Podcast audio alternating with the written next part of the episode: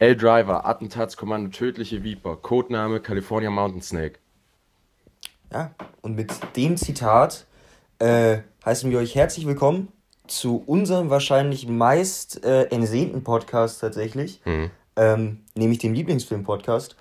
Ähm, beziehungsweise wird das Ganze in den Zweiteiler, aber erstmal noch zum Zitat, weil wir es letzte Woche übrigens vergessen haben zu sagen, dann am Ende, ähm, zu welchem Film das Zitat mhm. gehörte. Ähm, wir haben ja dann im Podcast auch noch ähm, über den Film gesprochen, aber es hat sich äh, um Departed gehandelt. Und heute ist es ein Zitat aus, die meisten haben es wahrscheinlich äh, erkannt, um Kill Bill, der auch in unserer beider Lieblingsfilmlisten vertreten ist. Mhm. Genau. Ja, Kill Bill wahrscheinlich äh, den meisten Leuten eh bekannt, weil ja Tarantino, ich glaube auch gerade bei der jüngeren Generation, äh, ja, einer der, der populärsten Regisseure ist. Genau. Wie gesagt, heute der Lieblingsfilm-Podcast in zwei Teile geteilt, weil wir beide jeweils zehn Filme rausgesucht haben und wir gemerkt haben, äh, anhand der letzten Folge, dass wenn wir erstmal über Filme reden, sich das Ganze ein bisschen zieht und dauert und dass wir deswegen einen äh, Zweiteiler gemacht haben und heute über deine von zehn bis sechs reden. Mhm. Ähm, und ich habe da so ein bisschen ähm, ja, frei rausgesucht, weil ich das irgendwie nicht so ganz differenzieren konnte, wo ich da jetzt äh, 1, 2, 3, 4 mache. Deswegen so ein bisschen wild, wild rausgezogen habe, ein paar Filme. Und wir heute aber auch zwei Überschneidungen haben. Nee, dann nochmal zum, zum, zum kleinen Fahrplan heute. Wir haben noch so am Anfang so äh, eine kleine Thematik, die ich noch äh, ansprechen möchte. Dazu komme ich dann gleich. Dann werden wir noch den ähm, einen der zuletzt geguckten äh, Filme äh, kurz noch empfehlen bzw. was dazu sagen. Dann starten wir mit den ersten Lieblingsfilmen. In der Mitte kommen dann deine Honorable Mentions, ähm, die es leider nicht in die Top 10 geschafft haben, was aber dann trotzdem Filme sind, wo wir gerne drüber reden möchten. Kurz zumindest. Ja, die, die, die erwähnen. Ähm, genau, und wir wahrscheinlich jetzt auch noch in der Einleitung ähm, generell nochmal sagen werden, was denn ein Lieblingsfilm ist und inwiefern sich ein Lieblingsfilm von einem guten Film vielleicht abhebt und ob ein guter Film das gleiche ist wie ein oder, oder ein sehr guter Film oder der beste Film vielleicht das gleiche ist wie ein Lieblingsfilm. Genau. Aber äh, erstmal zum, zum Anfangsthema. Ähm, ich habe mir nämlich gestern Abend beziehungsweise heute Morgen einen Film angeguckt, der momentan, glaube ich, sehr populär und äh, auch sehr polarisierend ist, und zwar ähm, Seaspiracy, ähm, eine Dokumentation von Netflix. Ich weiß, dass, es, dass du die nicht gesehen hast. Ähm, genau, vielleicht erstmal nochmal kurz zum Hintergrund, warum das so ein bisschen zweigeteilt war, weil ich weiß nicht, wie es äh, euch geht, aber bei mir ist es bei Dokumentationen immer so, beziehungsweise auch bei Filmabend. Ich hatte dann gestern schon nach der harten Schulwoche mir verdient, äh, mal wieder äh, zwei Filme anzugucken und dann war es halt schon relativ spät und ich wollte aber noch was gucken und dann habe ich, äh, dann wurde mir die Doku vorgeschlagen und ich wusste, dass das populär ist und hin und her und ging nur anderthalb Stunden, deswegen habe ich es angefangen und bei einer Doku, finde ich, ist es auch immer noch legitim, irgendwie mal in der Mitte abzubrechen und am nächsten Tag ja. weiter zu gucken. Ja. Äh, siehst du ja, denke ich, ähnlich. Und in der Doku geht es prinzipiell darum, ähm, boah, jetzt wieder, jetzt wieder sehr schwierig, weil, weil die Doku auch sehr viele Themenkomplexe behandelt, aber es geht grundlegend darum, um die Verschmutzung des Ozeans und äh, die wirklich auch kriminellen Machenschaften hinter den ähm, äh, hinter den hinter den ähm, Fisch hinter, hinter der Fischindustrie. Hm und es im Prinzip eigentlich darum geht, dass ein junger Mann, der schon immer sehr meeresbegeistert ist, was ja mir nicht passieren kann, weil wir wissen, dass ich da so ein bisschen äh, meine Fürchte vorhab, aber er eben ähm, aufgrund dessen, dass er von dieser Meeresverschmutzung äh, ihn das über eine langere Zeit stört und er immer vom Meer fasziniert ist, ähm, eben darüber nachforschen wollte und eine Doku gemacht hat und daraus jetzt eben ähm, sehr viele Sachen aufgedeckt wurden, die zwar vielen Leuten bekannt sind, glaube ich, aber nicht in, in der Drastigkeit. Ich glaube, das, das können wir erstmal so stehen lassen. Ich glaube, das ist auch was, was du davon bis, bisher weißt, ohne es gesehen zu haben, oder? Mhm. Ja, mich erinnert das ein bisschen an, ich weiß jetzt nicht, ob es so ist, wahrscheinlich ist es besser, ähm, aber mich erinnert so ein bisschen an das Social Dilemma, was ich ja nicht so toll fand, ähm, weil im Endeffekt, und so klingt es jetzt auch ein bisschen bei Seaspiracy, ja. ähm, dass das alles Fakten sind, die man schon kennt. Ja, und das ist eben genau der Unterschied. Man kennt das grundlegende Problem dahinter bei dem Film, mhm. aber die genauen Fakten und die genauen Ausmaße ähm, eben nicht. Mhm. Und ähm, grundlegend geht es darum, dass ich eigentlich möchte, dass du dir das anguckst und wir dann nochmal ähm, wann anders drüber reden. Ähm, und ich den Leuten auch prinzipiell erstmal empfehlen würde, sich das anzugucken. Aber ganz wichtig mit dem, mit dem Hintergrund, dass jetzt im Nachhinein aufgetreten ist, dass vielleicht nicht alle genannten Fakten in der Doku stimmen, beziehungsweise manches so ein bisschen aus dem, aus dem wissenschaftlichen Kontext, sage ich mal, gerissen ist. Ich habe da jetzt selber noch nicht recherchiert, aber das ist äh, über die Doku bisher bekannt. Und die Doku vielleicht auch generell ein bisschen Sachen extrem darstellt, die vielleicht nicht so extrem sind. Ähm, und das dort auf jeden Fall problematisch ist. Und deswegen ähm, wäre es mir wichtig, darauf hinzuweisen, wie wichtig diese Doku ist, weil diese Erkenntnis, die, man dadurch erlangt, die ich jetzt aber nicht sagen will, weil durch die Extremität, wie der Film das darstellt, das auch teilweise nochmal wie ein Brett vor den Kopf ist, ähm, ich das sehr wichtig finde, auf dieses Thema aufmerksam zu machen und sich das anzugucken, aber mit dem Hintergrund, ähm, da vielleicht nochmal die Fakten zu recherchieren und genau, ich das deswegen dann auch nochmal mit dir generell diskutieren würde, wie, wie dein Eindruck ähm, darauf ist und jetzt äh, das aber schon mal erwähnen wollte, um, damit die Leute sich das angucken.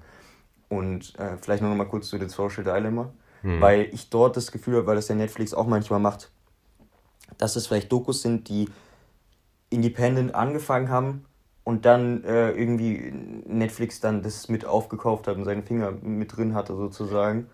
Aber Netflix ist eigentlich dafür bekannt, dass sie den Leuten relativ viel Sp äh, Spielraum lassen. Ja, deswegen genau, aber es wirkte jetzt ehrlich gesagt am Anfang wie so ein Projekt, ähm, was er noch alleine gestartet hat und nicht hm. von Anfang an äh, mit Netflix zu tun hatte. So. Aber das, äh, das, das, also das ist nur Vermutung, das kann ich jetzt nicht sagen, weil bei Social Dilemma das irgendwie noch mehr so einen cleanen Look hatte. Und ja. ich mir auch, da können wir uns dann auch nochmal drüber unterhalten, mir manchmal wünschte, eine Dokumentation von der Dokumentation zu haben. Weil dieses ganze, diese ganze Recherchearbeit und Interviewanfragen mhm. und die, die erleben auch echt viel in dieser Dokumentation, diesen ganzen Aufwand nochmal dokumentiert zu sehen, ich ehrlich gesagt sehr interessant finde. Ja. Genau.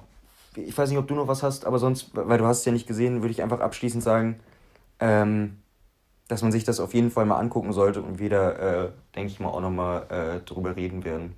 Weil mir das persönlich ganz wichtig wäre, deine, deine Meinung dazu auch nochmal zu diskutieren und zu besprechen.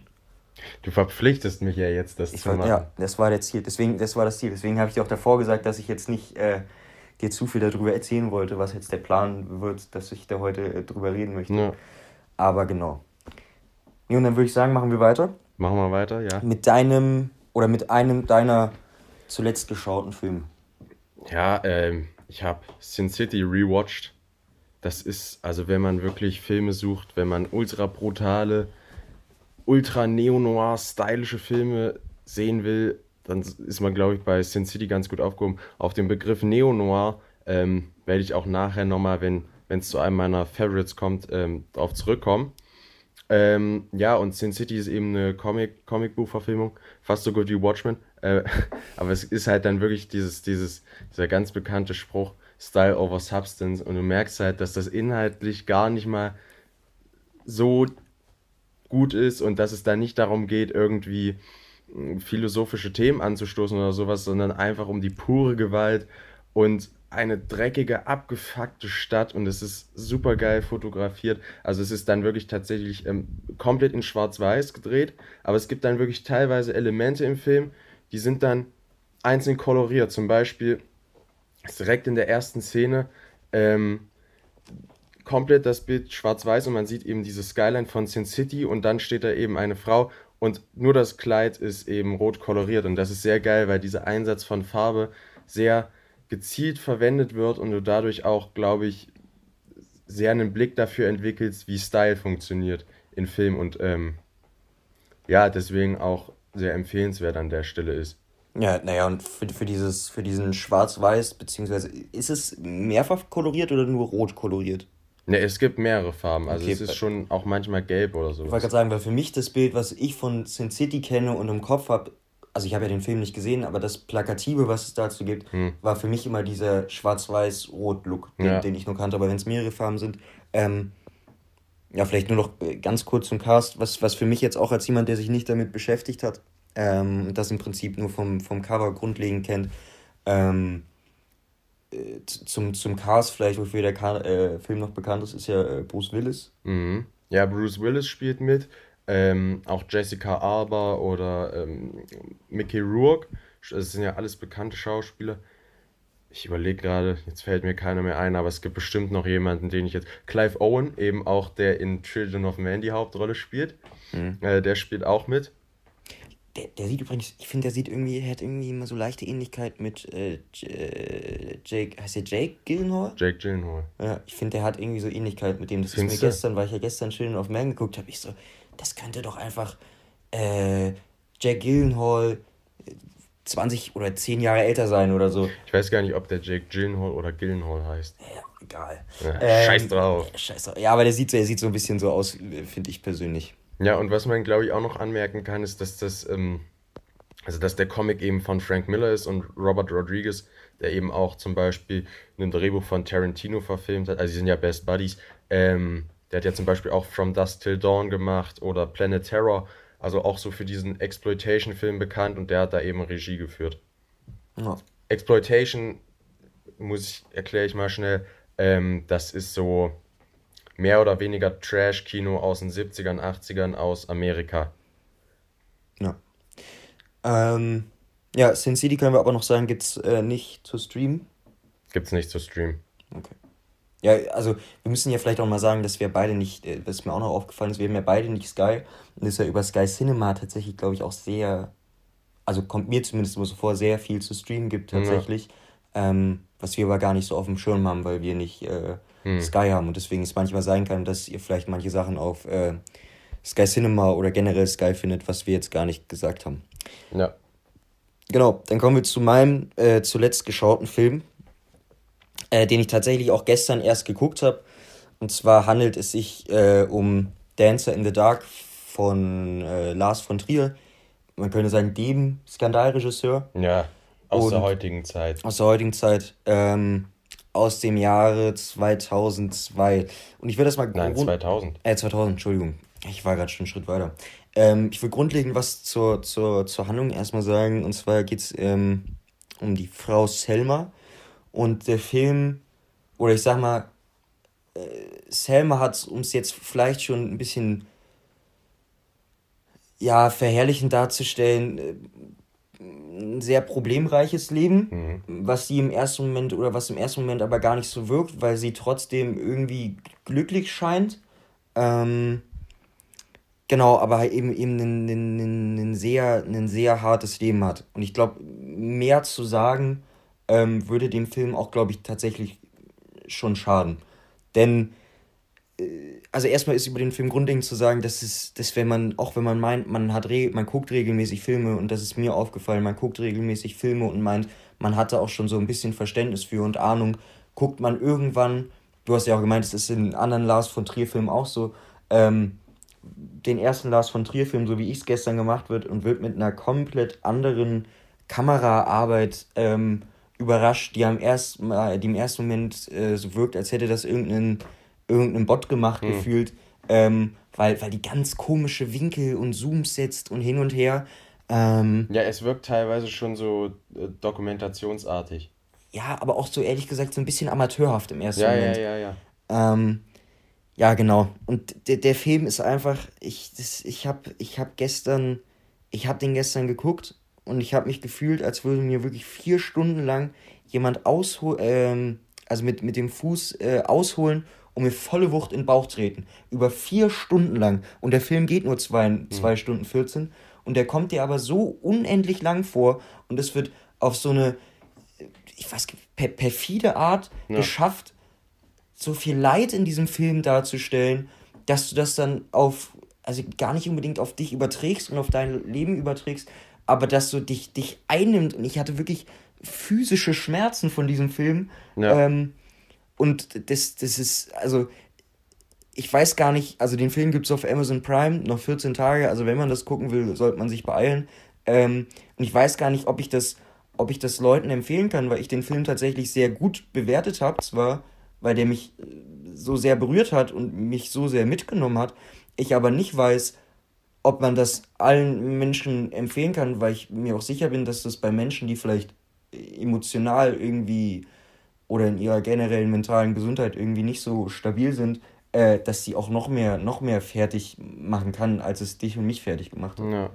Naja, und auch, also das gilt ja für alle Lars von Trier-Filme, das ist eben, ich glaube, dass, ich, ich kenne jetzt Lars von Trier nicht, aber ich glaube, dass der auch eine sehr harte Vergangenheit hat und er eben auch gesagt hat über seine Filme, dass, also er hatte eben Depression oder hat es auch immer noch und das Filmemachen ähm, seine Methode ist, um gegen diese Depression vorzugehen. Also kann man sich auch schon irgendwie circa drauf einrichten, was das für ein Film wird. Und es wird auch nach einem Dance in the Dark nicht besser, sondern ich meine, dann kam 2008 oder 2009 kam Antichrist und das ist so der Film, der, der glaube ich so das verstörendste ist, was ich je gesehen habe. Oder, oder auch ein The House der Jack Bild ist extrem, äh, extrem brutal. Ähm, oder auch ein äh, Melancholia, obwohl ich bei Melancholia tatsächlich finde, dass er eben diese Thematik von Trauer und so weiter sehr schön macht. Also er findet da eben eine Ästhetik. Ähm, ist sicherlich auch nicht jedermanns Sache, aber ich könnte jetzt vielleicht davon auch die Überleitung machen. Wenn das für dich okay ist, oder willst du noch was sagen? Ja, nee. Ich überlege gerade, nee, eigentlich, eigentlich, eigentlich nichts. Also, wie gesagt, ich nur noch kurz abschließend. Hm. Ich würde es empfehlen, vielleicht sich das anzugucken. Ähm, wenn man vielleicht auch so ein bisschen mal was anderes, also was wirklich komplett anderes sehen möchte. Ähm, aber ich würde es vielleicht nicht empfehlen, wenn man, wenn man emotional nicht, nicht äh, so stabil ist. Das ja. können wir abschließend sagen. Aber dann kannst du die, die Überleitung ach, finden. Würdest du jetzt mit deinem ersten Lieblingsfilm anfangen? Nein, ich will, warum, was ist Lieblingsfilm? Ach so, ja dann, ja okay. Ähm, und zwar wegen jetzt hier nämlich eben Dancer in the Dark, Lars von Trier. Einer der besten Filme, die ich je gesehen habe, ist Melancholia. Und das ist eben auch ein Film von Lars von Trier ähm, von 2011. Wir differenzieren jetzt eben bei Lieblingsfilm eigentlich eher nicht, was ist der beste Film, den wir je gesehen haben, weil eine Melancholia ist weit davon entfernt, mein Lieblingsfilm zu sein, denn Lieblingsfilme sind dann tatsächlich eher die Filme, die uns auch emotional berühren. Ähm, und deswegen ist jetzt zum Beispiel sowas wie, Melancholia nicht drin, obwohl das einer eben der besten Filme ist, die ich je gesehen habe. Also schon, ich würde ihn in die Top 3 zählen. Ähm, aber weit davon entfernt, ein Lieblingsfilm zu sein. Ja, man muss ja auch dann, auch selbst wenn er einen emotional berührt, ja auch immer differenzieren, auf welche Art, ne? Also mein Dancer in the Dark hat mich auch extrem emotional mitgenommen und berührt, aber eben nicht auf eine Weise, wo ich jetzt sagen würde, dass ich das, dass ich das gern habe unbedingt, ne? Ja. Und äh, das muss man, das muss man dann, ja. Es muss schon ansprechend sein. Ja. Oder es muss einem ja im, im gewissen Maße gefallen. Ja. Ja, und es ist auch, glaube ich, immer, dass man irgendwie so, eine, so ein bisschen irgendwie auch eine Parallele oder eine Verbindung zu seinem, zu seinem eigenen Leben so ein, so ein bisschen braucht oder dass er das irgendwas, also irgendwie mit, mit, mit einem selber auch äh, verbindet und sich für sich eine Brücke schlagen lässt, warum man das äh, für sich festnimmt oder, oder beibehält, dass der so im Kopf bleibt und so in den Lieblingsfilm bleibt. Ja. Weil das passiert ja auch schnell, wenn man so viele Filme guckt, dass man ja auch nur eine, eine begrenzte Kapazität im Kopf hat ja. an ersten Sachen, die man sich merken kann.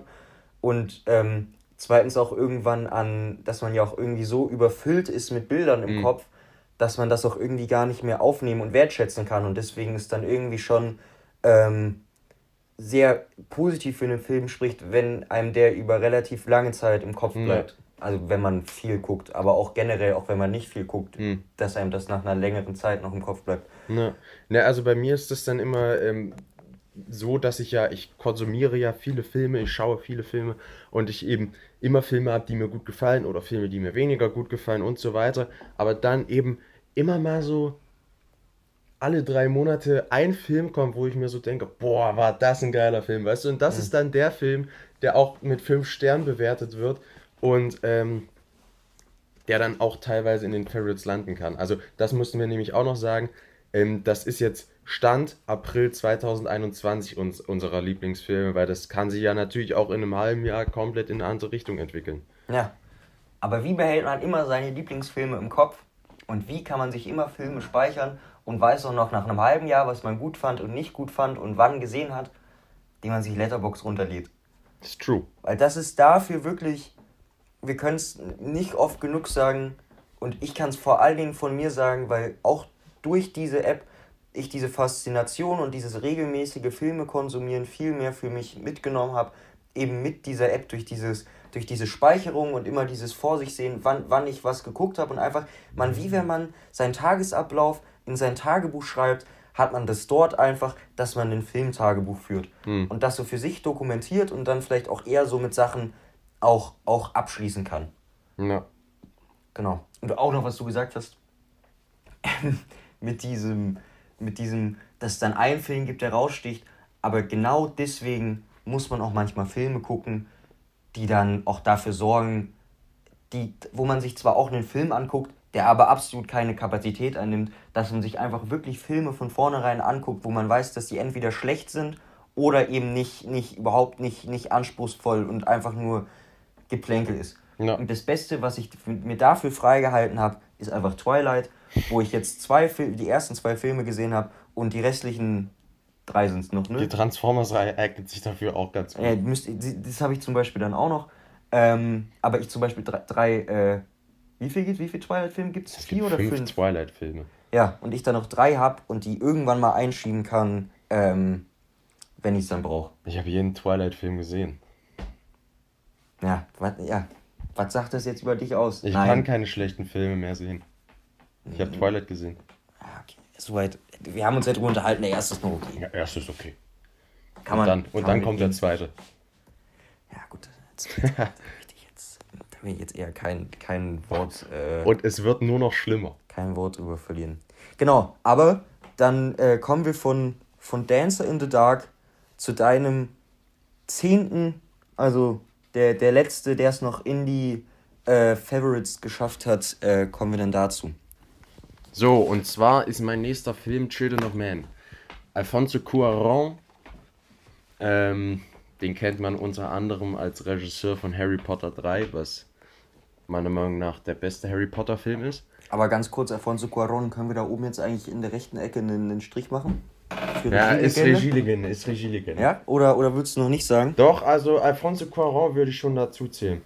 Weil ich mag das auch sehr, dass man so bei seinen ganzen Filmen auch wirklich, das hast du ja nicht immer, ähm, bei bekannten Regisseuren dann tatsächlich einen Stil rauslesen kannst. Ja, auf jeden Fall. Also ich mag das sehr gerne, seine Kameraarbeit, weil ich finde, dass die sehr naturalistisch gehalten ist irgendwie. Habe ich das Gefühl, der legt immer sehr viel äh, Wert darauf, Natur und so zu filmen. Aber egal, ähm, so. Nee, nee nochmal zu Alfonso Cuarón. Ich, nicht, will ich nicht unterbrechen, ne, aber äh, vielleicht auch noch zu nennen kommt in äh, der nächsten Podcast-Folge auch nochmal vor. Podcast -Folge auch vor. Äh, bei einem von meinen Lieblingsfilmen. Gut. Ja, genau. Ja, erzähl, Children of Men. Äh, ist von 2006. So, jetzt mal hier auf die Notizen schauen. Ähm, unter anderem spielen wir Julianne Moore, Clara Hope Ash Ashitay. Ich kenne ich kenn die Schauspielerin nicht, aber sie hat ja eine immens wichtige Rolle im Film. Michael Caine und Clive Owen. Ähm, ja, und das ist ein Endzeit-postapokalyptischer ähm, Thriller.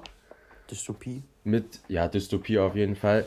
Ähm, und es geht halt darum, ähm, dass der Protagonist in einem komplett isolierten England lebt, ähm, was auch keine ähm, Leute mehr reinlässt. Also sie haben sich wirklich komplett isoliert. Ich glaube sogar tatsächlich nur, nur ähm, London, aber das weiß ich jetzt nicht ganz genau. Nee, nee, komplette Land. Okay, komplette Land. Ja, und es geht eben größtenteils darum, dass die Menschheit ähm, keine Kinder mehr bekommen kann. Und also das ist eben so dieses eine immens wichtige Thema. Natürlich beschäftigt der Film sich, und das mag ich eben sehr, wenn Science-Fiction-Filme äh, Probleme der heutigen Welt auf die Science-Fiction projizieren und das macht eben der Film sehr gekonnt. Und deswegen ist es auch teilweise ein politischer Film. Und es geht eben, eben darum, dass keine Kinder mehr geboren werden können und dann eines Tages der Protagonist auf eine Frau stößt, die schwanger ist. Mehr zur Handlung will ich jetzt gar nicht verraten. Schon mal viel gesagt. Ja, Digga, aber das, das ist schon aber wichtig. Aber ich sehe auch hier gerade, stehe auch bei Letterboxd, ja bei Letterboxd im Text drin. Ähm, ja.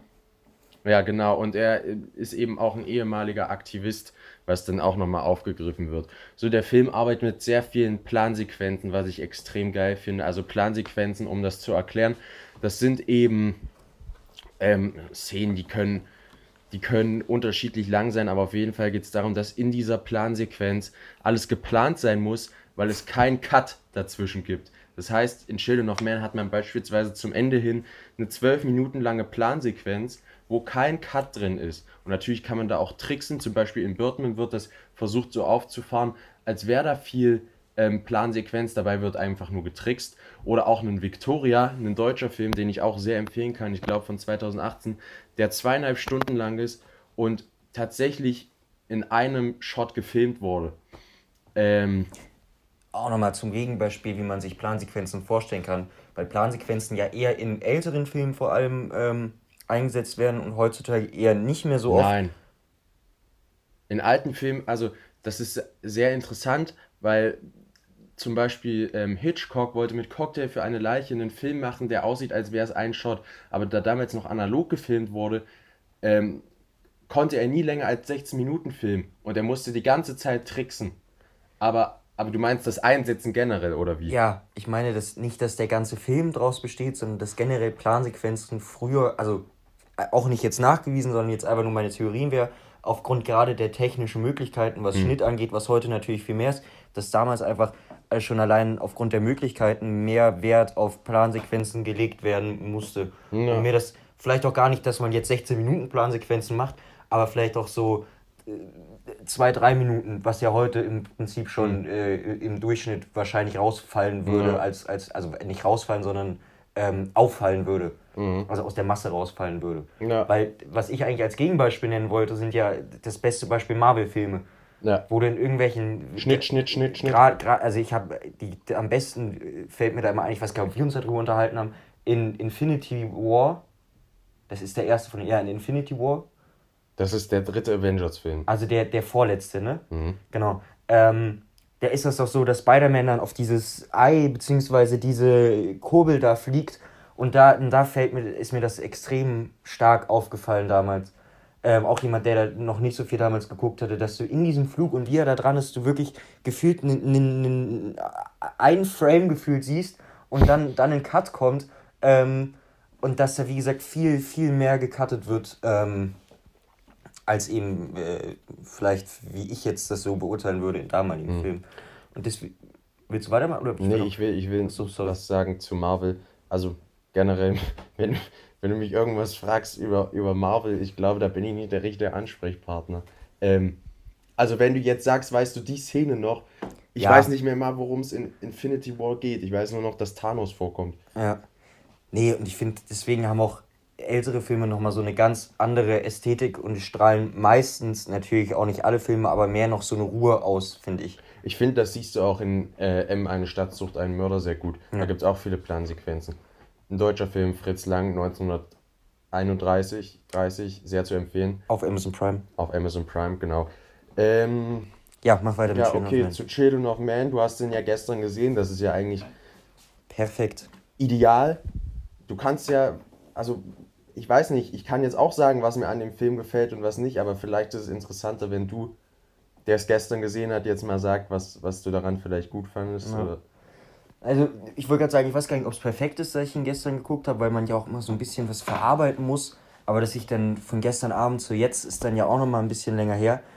Ähm, was mir gut gefallen hat, ist ähm, natürlich diese diese, du hast es ja vorhin auch schon angesprochen, diese ähm, ganze Welt, die erschaffen wird mhm.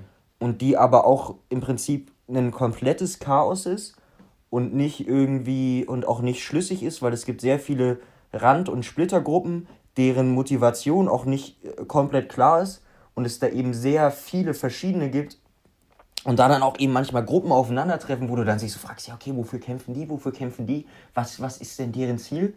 Das fand ich schon mal sehr interessant. Dann finde ich, hat es halt, wie wir auch schon besprochen haben, diesen, ähm, wo der Vergleich jetzt lustig ist, aber diesen äh, Alfonso Cuaron-Look, den du auch finde ich, am ehesten noch vergleichen konntest in Harry Potter 3, ja. wo es so manche Fahrten bzw. Winkel gibt, wo du denkst, ja, okay, die kenne ich schon mal irgendwoher sozusagen, nicht mit dem genau gleichen Look, weil es sind ja komplett unterschiedliche Filme, naja. aber von, von, von dem Winkel eben zum Beispiel. Ja, also ähm, Stil lässt sich dann rauslesen. Genau, ja, genau. Ähm, das hat mir sehr gut gefallen und äh, ein spannender Film natürlich. Auch ein kurzweiliger Film, finde ich. Ja, ja, geht ja auch nicht so lange, geht ja unter zwei Stunden, ja. Äh, was ja für den einen oder die andere vielleicht auch nochmal ein äh, ausschlaggebenderes Mittel ist, sich den anzugucken. Ja, sonst Handlungstechnik, also äh, Kamera generell und äh, Bildkomposition und auch gerade mit diesen, mit der Action oder den Actionplansequenzen, die es zum Schluss gibt. Ähm, und auch am Anfang. Und auch am Anfang. Ähm, das ist natürlich, äh, ich möchte jetzt nicht wieder immens sagen, weil sonst wird mir vorgeworfen, dass ich sonst nie immens sagen würde. Ähm, das aber natürlich auch sehr beeindruckend ist und es gibt auch genau einen Shot, ich weiß nicht, ob man da schon zu viel wegnimmt, aber wo auch sozusagen Blut kommt und du so Blutspritzer auf der Linse sozusagen hast und das jetzt aber auch nicht zu viel aussieht, sondern das sehr natürlich gehalten wird ja. und ähm, jetzt nicht so wirkt, dass das übelst overstyled ist, sondern so äh, völlig normal mitgeht. Ähm, das ist das, was ich erstmal positiv sagen würde. Ich würde dir jetzt erstmal das Positive noch äh, weiter überlassen und dann vielleicht noch so eine kleine Kritik ja. äußern, warum das bei mir jetzt nicht drin ist in den äh, Favoriten. Äh, ja, ich, ich finde das auch extrem geil, weil du auch sagtest jetzt gerade eben das mit dem Blut. Ich mag, dass der Film kein Blatt vor den Mund nimmt. Also er ist auch in seiner Darstellung wirklich explizit. Er zeigt dann auch tatsächlich Sachen und schwenkt nicht weg. Ähm, und du auch wirklich tatsächlich im Film durch die vielen Plansequenzen auch das Gefühl hast, dass du live vor Ort bist und beobachten würdest, wie die Protagonisten sich ihren Weg ähm, durch England schlagen und ähm, was gibt es noch zu sagen? Ja, eben das Worldbuilding, also dass quasi ohne dass wirklich Wert auf die Welt gelegt wird, die ganze Welt trotzdem im Hintergrund erschaffen wird, einfach dadurch, dass es gefilmt wird. Also im Hintergrund, du kannst wirklich in jedem Shot siehst du so viele Details, die versteckt sind und das mag ich sehr, sehr gern, ähm, dass da eben die Welt erschaffen wird. Natürlich hat der Film auch Bezug auf die heutigen, äh, heutige Zeit. Wie gesagt, es ist auch ein politischer Film und auch ein emotionaler Film. Ich weiß nicht, ob das jeden catcht, weil bei mir ist tatsächlich so, als ich das erste Mal gesehen habe, eben nicht so war und dann beim zweiten Mal, der mich schon berührt hat, ähm, auch erst beim zweiten Mal äh, schauen, ist er dann bei mir auch erst in die Favorites gerutscht. Ähm, ja, und ich glaube auch wirklich ein sehr intelligenter Film, der, wie ich schon gesagt habe, was ich sehr gern mag, Pro äh, Probleme der jetzigen Zeit eben auf Science Fiction überträgt und ähm, ja, ja, also ich kann nur sagen, also weil du jetzt auch gemeint hast, gerade mit diesem äh, emotional berührt, ähm, dass das für mich eben nicht so geschafft, mhm. äh, geschaffen wurde, weil für mich halt persönlich das Problem so ein bisschen die Charaktere sind auch am Film, weil ich finde, dass das alles, ich sag mal, die Hauptcharaktere äh, sehr Standardcharaktere sind und jetzt nicht für mich so doll rausgearbeitet, also was heißt rausgearbeitet, aber für mich jetzt nicht so das, das wirkt alles so, als, als würdest du die alle schon kennen sozusagen und, und alle aus, aus vielen Filmen. Ja, das ist es nämlich, auch, auch Jasper und ich, ich wollte jetzt nicht zu sehr darauf eingehen, aber diese, ich, ich, die, man muss jetzt sagen, diese, dieser alte Kiffer-Opi, das ist jetzt auch nicht, nicht, nicht neu erfunden Nein, und das, das spielt auch mit, auch. ja, ja, genau, und das spielt aber auch dann auch mit so Klischees, die du dann halt aber auch einfach schon schon kennst, so zum Beispiel bei ihm finde ich das gerade so. Was jetzt auch nicht schlimm ist, nicht jeder Film muss neue Charaktere mhm. schaffen und hin und her, aber das ist sowas, wo ich sage, ja, okay, das hat mich dann in dem Fall nicht so. Das, also es gibt auch Filme, wo mich das nicht stört, mhm. aber frag mich nicht warum, aber in dem Film hat es mich tatsächlich gestört. Aber, aber ich, ich weiß, was du meinst, ähm, auf jeden Fall, aber ich, ich glaube, dass das ist auch gar nicht so, also es ist ja oft, dass du das so in, in wenn es in Filmen um, um vor allem Atmosphäre geht, also da fällt mir jetzt ein Sin City oder ein Mad Max ein, die Charaktere an sich gar nicht so eine Relevanz haben. Also es geht oft um die Welt. Ja, aber deswegen, aber wenn man von einer emotionalen Berührung spricht, wie du sie gesprochen hast, funktioniert das bei mir in dem Fall eben nicht wegen so, der Charaktere, die ich, also die, die, die haben es einfach, die hatten für mich nicht so die, die, die, also schon Tiefe, aber Tiefe, die ich schon kannte und mich deswegen nicht so reingezogen habe, da ich dachte, dass, dass die mich dann berührt haben in ihren Handlungen und hin und her. Und das, das hat, wo man auch vielleicht nochmal drüber reden kann, mhm. dass es auch in der Handlung so ein, zwei Sachen gibt, wo ich auch schon so dachte, ja, das ist eigentlich auch so ein, so ein Muster, was man, was man schon kennt. Das klingt jetzt so, als würde ich den Film jetzt nicht mögen mhm. und das klingt alles sehr negativ. Ähm, ist es trotzdem ein, ein sehr guter Film. Wir aber, das, ja immer, aber, aber das, äh, nur ja, ja. Und das, und das führt dann eben dazu, dass ich jetzt sage, so, dass es jetzt kein Film ist, wo ich sage, boah, Alter, krass. So.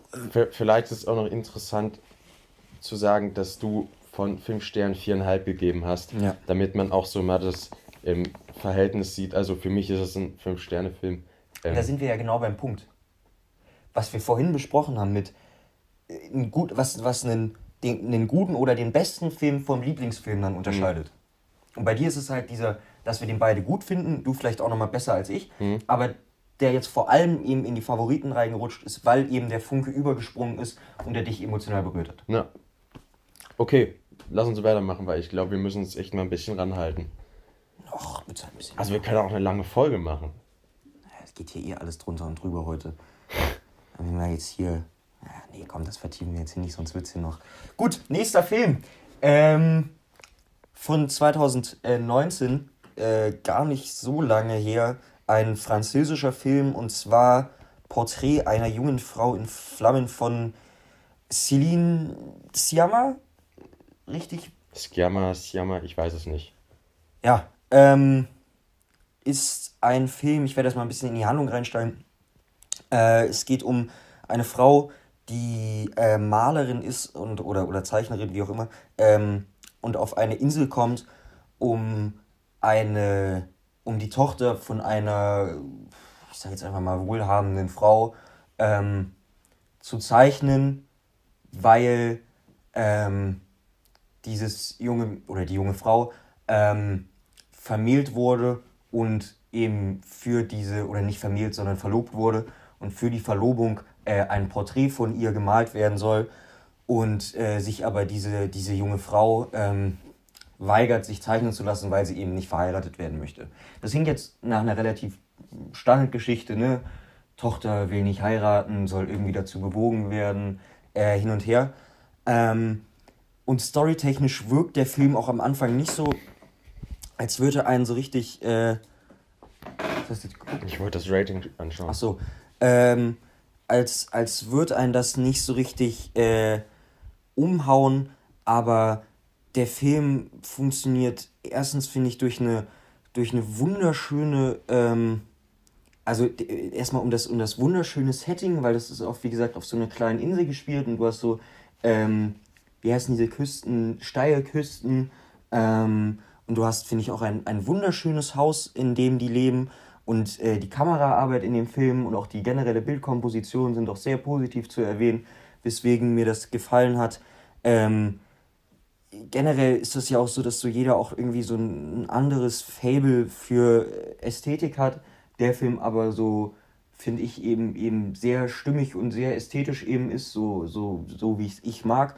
Und vor allen Dingen auch, ähm, was eigentlich das Beste an dem Film ist, die, die Schönheit der Frau in den Mittelpunkt stellt und auch vielleicht so sich vielleicht auch mehr traut, auch mal ähm, so die, die, die Anatomie auch ähm, oder generell die, die, die Schönheit und die Ästhetik der weiblichen Anatomie in den Vordergrund zu stellen.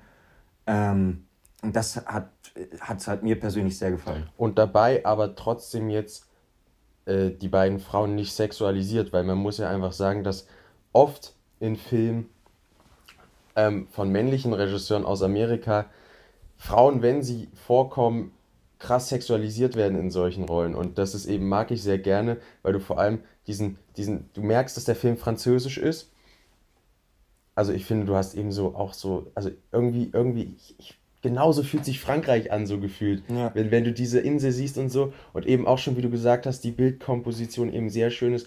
Und eine Szene in dem Film ist, ich glaube, du weißt, von welcher ich rede, wenn ich sage, dass die dich einfach nur weghaut ähm, die extrem gut geschauspielert ist und hm. eigentlich nur ein Zoom auf eine Person ist.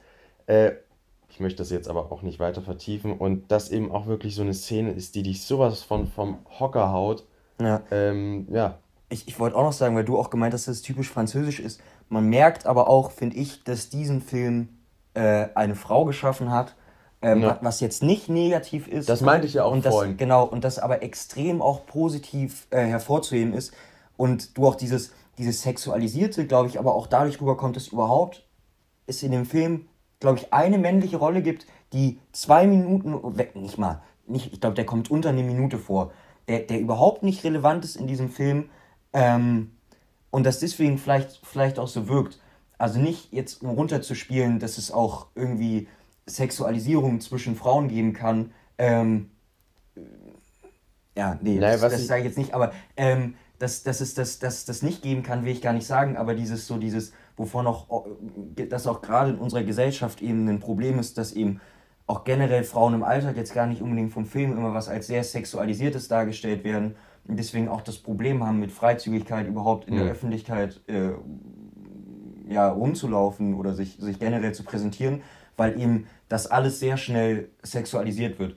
Ja, genau das meine ich ja mit amerikanischen Filmen, dass du sowas einfach sehr, sehr oft im, im ähm, amerikanischen Film wiederfindest. Also Sin City fällt mir da jetzt direkt ein, lol. Ähm, ja, und ich eben das auch als, als, äh, als sehr positiven Aspekt des Films betra betrachte. Betrachte. Ja, nee, und das, das ist dann eben auch wieder genau dieser Punkt, ähm, dass mich eben dieser Film auch eben durch diese ähm, ja, Beziehung zwischen zwei Menschen, wie die sich entwickelt und wie, wie das alles zustande kommt, ähm, das mich eben auch sehr, sehr stark berührt hat und deswegen ähm, der Soundtrack was in mir ausgelöst hat. Geil. Ja. Nee, und deswegen der auch, ähm, der auch beim zweiten Mal gucken äh, extrem viel äh, Spaß und, und Freude bereitet hat. Und ich glaube, ich auch ein Film ist, der für sehr viele, ich sag mal, unsere momentane äh, Zuhörerschaft, sage ich jetzt mal, ist ja ähm, auch eher so noch, noch in unserem, in unserem äh, Freundeskreis, privaten Freundeskreis, ich mir vorstellen kann, dass sehr viele von meinen äh, Leuten, die ich kenne, den Film auch sehr gut finden würden. Ähm, und ich ihn deswegen hier auch nochmal an den Anfang gestellt habe. Das kann ich mir bei jedem Film vorstellen aus meinen Favorites. Du meinst jetzt, dass es thematisch auch interessant ist, oder wie? Ja, auch, aber ich glaube auch vor allem von diesem ganzen ästhetischen und, und der Aussage des Films und eben naja. auch, auch nicht und auch vor allem aus diesem äh, auch feministischen Aspekt, sage ich jetzt mal, dass du auch wirklich mal eine Ausnahme hast an Filmen, dass tatsächlich dieser Film, in diesem Film nur Frauen vorkommen und du auch, wie gesagt, merkst, dass dieser Film von einer Frau geschaffen wird, ähm, ich mir eben vorstellen könnte, dass das dass gerade der ähm, für, für unser Umfeld relevant sein könnte. Oder einen Film, über den wir heute noch reden. Ja, aber der dann vielleicht. Äh, auf eine auch, andere Art. Auf eine ja, andere aber Art. der auch, glaube ich, nicht aufgrund seiner Gewalt was für alle ist, aber auch ähm, was ist. Genau, willst du vielleicht noch, weil du hast ja den Film auch gesehen und magst ihn ja nicht so sehr wie Doch, ich. Doch, also, ich mag ihn. Ich mag ja, du magst ihn, aber ich wollte gerade sagen, nicht, nicht so sehr wie ich und du findest ihn ja, glaube ich, auch nicht. Ich finde den Film ja auch, also ich mag ihn und ich finde ihn auch sehr gut. Also ich habe ihn ja auch sehr gut bewertet. Hm. Und du ihn ja auch gut, jetzt nicht sehr gut bewertet hast und da vielleicht nochmal, ähm, ich weiß nicht, ob du vielleicht noch was dazu sagen möchtest. Naja, also erstmal grundlegend kann ich ja sagen, dass ich vier von fünf Sternen gegeben habe. Ähm, aber das, als ich den das erste Mal geratet habe, glaube ich sogar auch fünf oder viereinhalb gegeben habe. Also damals eben sehr gut geratet habe. Und ich glaube, was bei mir auch als Kriterium mit einfließt, auch wenn das so immer ein bisschen dünne ist, zu sagen, daran zu, zu beurteilen, wie gut ein Film ist. Aber ich habe halt wirklich nicht mehr so viel von dem Film im Kopf und es ist nicht lang her, dass ich den Film gesehen habe. Also ich meine jetzt vielleicht ein halbes bis dreiviertel Jahr gut, das ist schon viel, wenn man so viele Filme guckt. Aber äh, ich. Länger, oder? Was? Länger, oder? Na, guck mal, halt, wir sind jetzt schon Sommer fast... circa. Ja, aber guck mal, Sommer ist fast ein Jahr her. Ja, gut, stimmt. Na, ist schon wieder länger her. Aber trotzdem, ich hatte das ja auch jetzt schon vor, vor ähm, schon, schon Anfang Winter oder sowas haben wir uns ja auch nochmal ja, drüber ja. unterhalten. Und ich das ja auch gesagt. Und eigentlich ist es schwierig sozusagen, ein Film ist deshalb nicht so gut, weil das ist, das kann man so eigentlich nicht sagen. Aber für mich persönlich, also man muss ja trotzdem sagen, dass ich auf, auf Letterbox nicht objektiv bewerte. Ich bewerte ja trotzdem für mich, wie gut ich den Film finde. Und ich deswegen sagen kann, dass mir eben nicht so viel im Kopf geblieben ist. Aber ich diese eine Szene wirklich her hervortun möchte, diese Sequenz, von der ich gesprochen habe, die extrem genial ist. Ähm, und die auch dementsprechend einfach komplett noch in meinem Kopf, also wirklich von Anfang bis Ende genauso drin ist. Vielleicht wegen auch äh, wegen der Musik, der, äh, die gespielt wird. Äh, aber genau, ja. Ich weiß übrigens jetzt erst, welche Sequenz du meinst. Ich habe die ganze Zeit überlegt, weil der Film jetzt für mich gar nicht so was, was äh, so stark Ausschlaggebendes hast, aber ich weiß jetzt, wo du das Musikbeispiel äh, angesprochen hast, was du meinst. Ähm, ich rede vom Acting ja, ja, ja, in der Szene. Ja, ja, nee, aber ich, ich, mir ist jetzt erst bewusst geworden, welche Szene du meinst. Ja. Mir ist auch eingefallen, dass wir uns mal darüber unterhalten haben.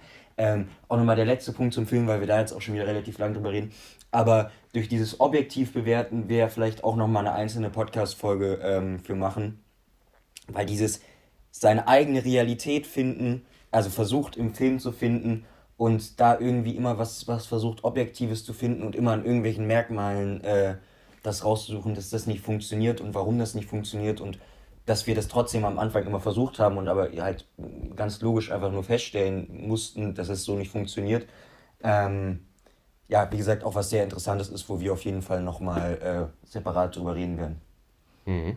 Genau, dann kommen wir zu deinem äh, 19 Film und zwar auch ein sehr bekannt, was heißt sehr bekannter, aber ich glaube vielen auch ein Begriff. Äh, genau, erzähl. Ja, es ist Kult. Alter, mein Bauch knurrt. Ähm, ja, der Film ist Martin Scorsese. Nein, der Film heißt der, nie Martin Scorsese. Du musstest schon wieder an die Regielegende denken und deswegen wurde Martin Scorsese gleich wieder am Anfang genannt. Die Regielegende Martin Scorsese hat 1976 seinen meiner Meinung nach besten Film oder vielleicht auch einen der besten Filme überhaupt geschaffen und das ist Taxi Driver von 1976. Ähm, ja, das, der Film lässt sich dem Neo-Noir zuordnen. Ich wollte ja eh darauf zurückkommen. Neo-Noir führt eben diese ähm, klassische Geschichte von Noir fort, also Geschichte, äh, Geschichte, lol. Noir ist eben auch eine Filmgattung aus den 40ern, vor allem in Amerika war die bekannt. Ähm, und es ging eben darum, dass oft Krimis und Thriller ähm, mit sehr vielen zynischen und pessimistischen Elementen vermischt wurden und auch eben keine unbedingten Wohlfühlkrimis waren und das eben in diesem düsteren Look der New Yorker 100, äh, 140er, 1940er Jahre ähm, präsentiert wurde. Und ähm, Neo Noir führt das eben in der heutigen Zeit fort. Also das ist dann tatsächlich nicht immer so düster, wie das ein Noir-Film aus den 40ern ist. Und die sind auch teilweise anders, aber grundsätzlich lässt sich sagen, dass das eben diese, diese, diese Grundthematik pessimistische und zynische Weltansichten fortführt. Äh, und das eben in so einer Thriller- und Krimi-Form. Ähm, genau, und ein Taxi Driver von 1976 ist eben so ein Film und es geht um einen Vietnam-Veteran, äh, gespielt von Robert De Niro, der eben anfängt nach dem Vietnamkrieg als Taxi-Driver, als Taxifahrer zu arbeiten. Ähm, und mit der Zeit, vor allem auch durch seine, seine Einsamkeit und seine Isolation irgendwie den Bezug zu anderen Menschen verliert und daraufhin sich vielleicht ein eigenes Weltbild schafft, welches ein bisschen von der Normalität abdriftet und ähm, einfach meiner Meinung nach so eine Charakterstudie davon ist, was Einsamkeit mit einem Menschen macht in einer Großstadt wie New York. Ähm, um das jetzt mal ganz pauschal zu sagen. Ich, ich würde vielleicht auch gleich einhaken, das ist ja auch dieses klassische Prinzip, also vielleicht auch gar nicht nur, was Einsamkeit aus, aus äh, einem macht, sondern auch vielleicht generell, was die gesamte Gesellschaft aus einem macht. Ja. Weil es ja, ist ja safe. auch das, äh, das, was Max, Max Frisch auch schon in Andorra beschreibt, du hast mhm. es ja auch gelesen oder gesehen, ne? Ähm, dass man ja auch einfach nur, dass der Mensch ein Produkt aus seiner Gesellschaft ist oder aus der Gesellschaft ist und das eben bei dem Film auch äh, ja, per perfekt zum Vorschein kommt. Aber erzähl weiter. Ja, genau. Und äh, der Film hat eben auch die Goldene Palme von Cannes gewonnen. Jodie Foster hatte da ihre erste Rolle. Das ist ja eine ähm, bekannte Schauspielerin, die man zum Beispiel auch aus einem Film wie Schweigender Lämmer kennt. Wie, wie hieß sie? Ähm, ähm, ähm, Agent Sterling äh, spielt die genau. Und da eben eine sehr, sehr, sehr, sehr frühe Rolle hat. Eine Zwölfjährige spielt und auch Taxi Driver, glaube ich, äh, Robert De Niro in Taxi Driver, glaube ich, was auch so seine Paraderolle ist, so die Rolle, auf die ähm, Robert De Niro immer reduziert wird, kann man das so sagen? Eigentlich nicht aber eben diese Paraderolle, die man kennt, also es ist schon die Robert De Niro Rolle. Es gibt ja, es gibt ja jeder Schauspieler hat eine Rolle, auf die er immer angesprochen werden wird. Das ist bei Leonardo DiCaprio wahrscheinlich Titanic. Mhm. Ähm, Und bei Robert De Niro, der ja aber auch in sehr vielen, sehr guten Filmen mitspielt, ist es wahrscheinlich Taxi Driver, um das mal so ins, ins Verhältnis zu setzen. Ja. Aber reduzieren nicht, aber das ist so dieser eine, vielleicht auch der Film, mit dem du dann einen Legendenstatus erreichst. Auf jeden Fall. Ja, genau. Und ähm, der, der Film ist extrem geil fotografiert, hat einen ziemlich geilen Soundtrack. Ähm, also er arbeitet dann mit sehr vielen Jazz-Elementen ähm, und ist wunderschön gefilmt in ähm, Neolichtern in New York mit einem wunderbaren Soundtrack und geilen Taxifahrten, geilen Kamerafahrten, kuriosen Geschehnissen. Ähm, genau. Mehr will ich da vielleicht auch gar nicht sagen zur Handlung oder generell zum Film, weil man sich dann, glaube ich, selber vergewissern muss, was das eigentlich ist und zu was es sich entwickelt. Ähm, man kann vielleicht nur sagen, dass der Film auch eher langsam ist also sich auf jeden Fall Zeit lässt, dass die Charakterentwicklung greifbar und nahbar zu machen. Nahbar, kann man das so sagen? Keine Ahnung. Greifbar. Greifbar zu machen.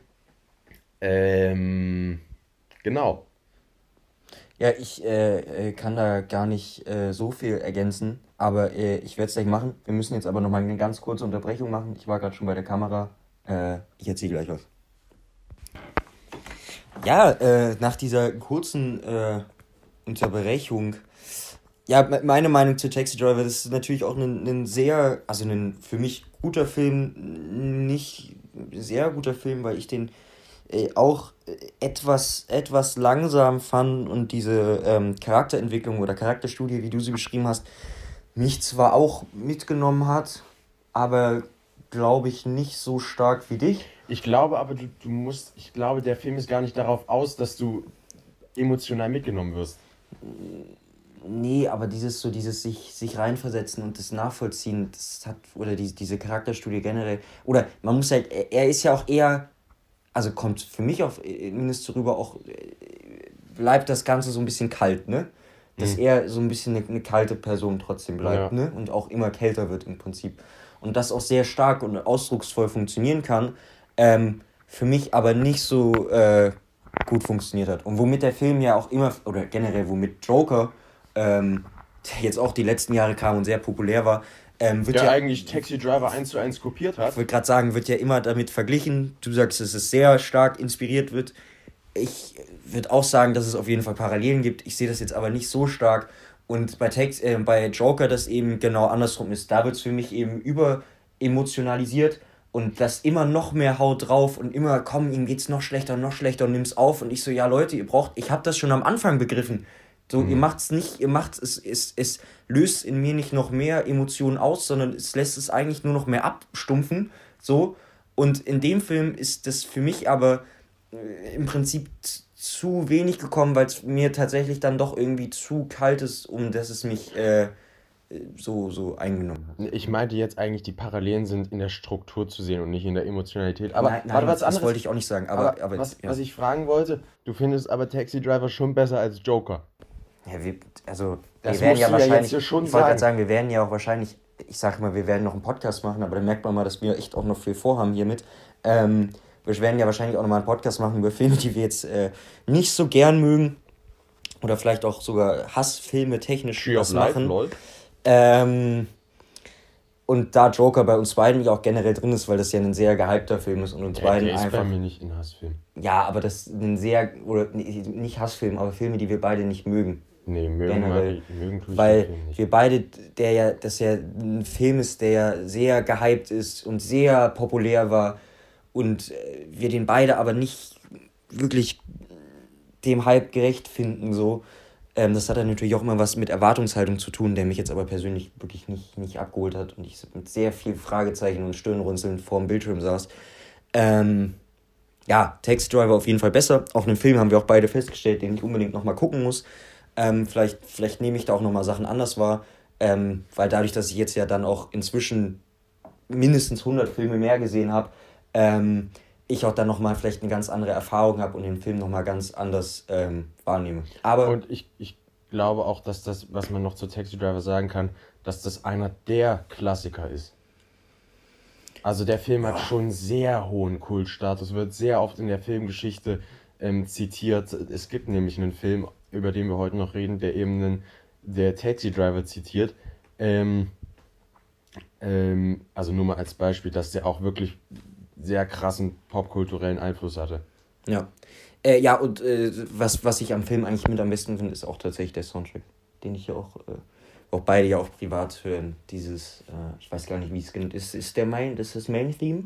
Ist es das? Ich weiß nicht, wie das heißt. Ich weiß nur, dass es von Bernard Herrmann ist. Ja. Und aber Bernard Herrmann kann man jetzt mal sagen, Filmkomponist, auch bekannt für die Filmmusik von beispielsweise Vertigo oder was hat er noch gemacht? Er hatte doch noch Kill Bill, hat er Twisted Nerve ähm, geschrieben. Also würde ich persönlich so auch schon zu einem meiner Lieblingskomponisten in Sachen Film zählen. Aber du würdest natürlich auch sagen, es ist eine Filmkomponisten. Legende.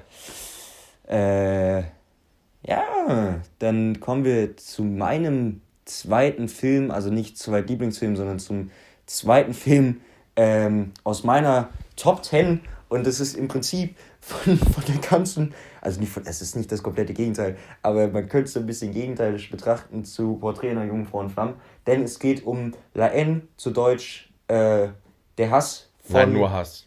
Nur Hass? Also, eigentlich, eigentlich hieße es der Hass, aber, aber, auf, aber die Übersetzung aber die deutsche. Übersetzung ist einfach okay. nur Hass. Ich sehe da ja gerade die DVD. Okay. Ähm, von äh, Mathieu Kassowitz Mathieu Kassowitz. Kann man das so sagen, genau. Äh, mit, wie äh, Daniel Schröckert sagen würde, Vincent Kassel. Nein, äh, Vincent äh, Cassel, der ja auch, wie du meinst, glaube ich, durch den Film auch so ein bisschen sein. Also ich, ich, ich will jetzt darauf nicht festgenagelt werden, weil ich da nicht genügend informiert bin. Aber ich glaube, das war der Film, der ihm den Durchbruch verschafft hat. Genau. Ähm, ist, und man den ja auch äh, kennt tatsächlich, ist auch ein äh, französischer Film und ist aus dem Jahr 1995. Und warum ich meine, dass es das komplette Gegenteil zu Porträt einer jungen Frau in Flammen ist, ist, dass in dem Film fast tatsächlich nur Männer vorkommen. Äh, beziehungsweise die drei Hauptrollen auf jeden Fall Männer sind. Und Daran habe ich jetzt Frauen, gar nicht gedacht, wenn du mit Gegenteil meinst. Da habe ich ganz kurz, weil, weil La N ein sehr radikaler Film ist. Das dachte ich mir. Ja, du. nee, ich, ich meinte jetzt eher tatsächlich, weil die drei Hauptrollen da tatsächlich nur männlich sind. Hm. Das ja auch gerade in den Medien immer dieses ist, ähm, diese drei Punkte oder äh, Social Media, diese drei Punkte, woran man feststellt, dass der Film irgendwie nicht, nicht frauenfeindlich ist oder wie auch mhm. immer. Ne, mit dieses gibt es mindestens zwei Frauen und reden diese zwei Frauen miteinander und wenn sie miteinander reden, äh, reden sie nicht darüber, äh, auf welchen Typen sie stehen sozusagen. Ne? Ähm, dass das da gerade sowas ist, da hast es sicherlich auch mitbekommen, was gerade so ein bisschen durch die sozialen Medien geht und in dem Fall halt gar nichts davon zutrifft. Also es gibt Frauen als, als neben kleine Side, äh, ja, es ist Side-Characters, die, die aber wirklich auch nur ganz kurz vorkommen, ähm, aber es eigentlich eben um drei junge Männer geht. Ähm, und es geht im Prinzip um so eine Dreier-Gang und um ähm, Paris und in Paris gibt es äh, Warte ganz kurz. Zu der Zeit, ja. Es geht um einen Tag in ihrem Leben. Das muss man auch noch vorweg sagen. Ja. Nee. Naja, aber der Film, zwei Tage. der Film, nein, der Film funktioniert darüber, dass es eben um diesen einen Tag geht, an dem es spielt, weil dadurch die Struktur des Films vorweg, also gegeben wird. Der Film funktioniert darüber. Ach, ich überlege gerade, ob das. Na gut, also ich hab's, ich hab's, also für mich hat es auch ohne funktioniert. Ähm, und ich habe es ehrlich gesagt als, als zwei wahrgenommen. Ähm, aber ja, ich, ich weiß auf jeden Fall, äh, was du meinst, weil da ja auch viel, also weil die Haltung sich ja auch immer mehr aufbaut von, von wegen, jetzt machen wir das, jetzt machen wir das, jetzt machen wir das. Gestern, also weil es sich auch ein bisschen noch auf den Vortag bezieht, mhm. den wir aber gar nicht sehen. Denn, was ich eigentlich sagen wollte, es geht, in Paris gibt es äh, Straßenschlachten zwischen, ich sag mal, äh, Jugendgangs und generell Demonstranten, die sich eben gegen die Polizei und gegen das äh, System stellen. Und dieser Film, für mich auf jeden Fall von der Grundhandlung, es generell eben um den Hass gegen die Polizei geht ähm, und eben mit um den Hass von dieser Jugendgruppe gegen die, gegen die Polizei, gegen Faschismus und gegen das generelle System geht. Das ist jetzt meine, meine persönliche Einschätzung. Natürlich ist da auch viel noch mehr reinzulesen. Es geht nämlich grundlegend auch um Freundschaft. Ähm, genau, und dieses generelle auch vielleicht so ein bisschen Gangleben was dort eben so, so dargestellt wird. Also, ich weiß nicht, ob das unter. Also, das ist für mich das, was ich ja, ja. Am, am meisten mitnehme vom Also Film. auf jeden Fall, ist, natürlich geht es auch um Polizeigewalt, ohne Frage. Ähm, oder, oder generell um die Polizei oder den Hass gegen die Polizei. Ähm, aber eigentlich habe ich das so wahrgenommen, dass es vor allem um soziale Unterschiede geht. Also, dass die drei Hauptpersonen ähm, aus eben einem, äh, wie sagt man, sozialen Armutsviertel kommen und dass gerade dieses, dieses Hass sich generell an die ge etwas gehobenere Gesellschaft richtet, ohne dass das direkt gezeigt oder erwähnt wird, ja. sondern dass es generell um ein soziales Armutsverhältnis geht und um das Leben dreier Jugendlicher, die dort leben, ähm, für einen Tag beschreibt. Ja. Ja, meine ich auch mit System generell, ne? Also das eben dieses Hass gegen dieses generelle elitäre System, ja. Wo die halt, sag ich mal, eher, eher rausfallen, diese drei äh, ja. Ähm, ja, ich glaube, warum der Film uns beide generell erstmal ähm, so gut gefallen hat, ist, dass der eine politische Mess hm, politische, nochmal, politische Message äh, anspricht, die wir beide, ich glaube, zu sehr großen Teilen unterschreiben würden und dass der Film ja. sich auch an linke politische Meinungen ranwagt ohne dieses klassische Bild zu nehmen von linken Filmen, was dann, finde ich, immer kommt, wo dann am Ende trotzdem die Message ist, ja, okay, die haben es übertrieben, das, sind, das wären irgendwelche Atzen, die ihr Leben verkacken und ähm, wir, im Endeffekt sind die Aussagen, die die machen, alle zu extrem und dass somit der Film, finde ich, immer endet. Ich finde, so, so werden, also es gibt... Ja, ist doch so, viele, oder nicht? Ja, richtig. Äh, nein, aber es gibt viele Beispiele, wo, wo, oder kommt mir auf jeden Fall so vor, ähm, wo so linke Politik dargestellt wird. Ja. Nee, ich finde. Würde ich jetzt ich erstmal grundlegend so als Grundlage sagen, ähm, warum uns der gefallen hat, weil es eben da genau nicht so passiert. Was ich, was ich auch sehr. Oder willst du noch was sagen dazu? Oder? Nee, weil das ist eben das, was, was eben gerade den Unterschied macht. Weil mhm. der Film lässt es eben, die, diese, diese politische Meinung mh, hm, unterscheidet sich oder, oder äh, kommt dann zum, zum Konflikt zwischen Freundschaften, sage ich mal, aber eben nicht zu diesem typischen Bild, ja, okay, der, der verkackt sein ganzes Leben damit, ja. wie es oft dargestellt wird. Und das ist eben was, was ich auch, ja, nee, ja, das finde ich gut finde. Ich wollte jetzt noch einen Schritt weiter gehen, aber du, du wolltest ja erstmal noch was sagen. Was ich, was ich auch extrem geil finde an dem Film, ist, dass eben, also es geht ja auch um das sich radikalisieren der Jugendlichen, wie sie sich gegen die Polizei, die Gesellschaft radikalisieren. Und was ich geil finde, ist, dass der Film einen fühlen lässt, wie radikal das Ganze wird. Also wirklich, du, du bist so wirklich du hast dann so Bock auf Randale so gefühlt, weißt du, wie ich meine? Das ist so ein richtig radikaler, geiler Film ähm, mit einer geilen politischen Message, einem extrem geilen Schauspiel. Also das ist, glaube ich, so krass outstanding. Und eben in dem Film, um das jetzt wieder den Bezug zu ziehen, ähm, gibt es auch eine Referenz auf Taxi Driver. Ja. Ähm, ja. Äh, was, was du auch meintest, ich glaube, der Film hängt dann aber auch tatsächlich, weil das habe ich mich immer gefragt, wie denn so ein Film bei der, bei der breiten Masse ankommt, sozusagen, mhm. äh, sozusagen, wie der den sieht. Und wir können es jetzt erstmal so bewerten, dass der äh, Film auf eben unsere, was heißt unsere, also auf der Filmrating-Plattform, die wir beide sehr bevorzugen, Letterboxd, eben auch sehr gute Bewertungen haben, was ja eher auch darauf schließt, dass Leute das eben vermeintlich verstanden haben und ähm, ja, das eben nicht, nicht fehlinterpretiert haben, sozusagen, mhm. was ja, glaube ich, sehr schnell passieren kann, dass das falsch aufgefasst wird.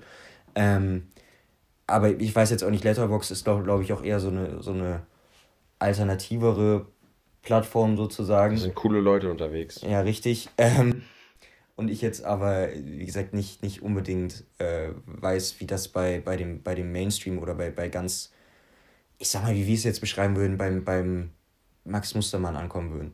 Ja, nee, aber was, was ich auch noch äh, sagen wollte, ist, dass das ein Film aus meinen Honorable Mentions wäre. Also, das ist der Film, ähm, der genau Platz 11 äh, in meinen Honorable Mentions, also generell im Ranking bildet. Also der Film, der es ganz knapp nicht geschafft hat in die Top 10. Ja. Der durch Children of Man verdrängt wurde, das, als ich den rewatcht habe. Ja. Nee, und ich glaube, mehr zu sagen würde, dass auch tatsächlich, also wie gesagt, diesen, diesen Tag jetzt auch zu beschreiben, wäre, glaube ich, dann wird, wird auch zu viel zurück äh, äh, vorwegnehmen. Ähm, und wir, glaube ich, auch dadurch äh, dass wir, also dass wir den Film insofern, wie ich es jetzt schon oft beschrieben habe, äh, aus den und den Gründen outstanding finden, ähm, ist, glaube ich, auch schon genug Anreiz, sich den äh, anzugucken. Aber der. Äh, und der Film kommt aus Frankreich. Ja, zwei französische Filme von mir schon. Deswegen dachte Mist. ich auch, was du vorhin meintest, mit dass das das Gegenteil zu Porträt einer jungen Frau in Flammen ist, weil ja. es beides aus Frankreich kommt, aber der eine Film eben so und der andere so ist. Schwarz-Weiß-Film übrigens. Schwarz-Weiß. Äh, aber auch nicht zu streamen. Äh, ich weiß gar nicht, ob ich es bei Porträt einer jungen Frau in Flammen gesagt habe, äh, auf Amazon Prime zu streamen. Auch sehr, wie gesagt, deswegen ne, sehr, man, sehr empfehlend. Man muss vielleicht auch sagen, dass N gar nicht so leicht zugänglich ist. Also, also, dass du den, also der Film ist prinzipiell leicht zugänglich, aber du bekommst den Film schlecht. So meinst du? Ja, ja, ja, genau. Also, also, du, also der Film ist nicht leicht zugänglich ja, beim ja, Gucken, ja. sondern äh, du bekommst den schlecht. Also es ist schwer, an den Film ranzukommen. Ja. Das, also es ist jetzt nicht sauschwer, du findest den schon auf Ebay oder so, aber wenn du, wenn du halt ähm, eine Blu-ray haben willst von dem Film, komplett neu verpackt, so, dann wird man da nicht viel so Spaß. viel Glück haben. Ja, viel Spaß, echt so. Musst du irgendwo aus, weiß ich nicht, Amerika importieren lassen. Na.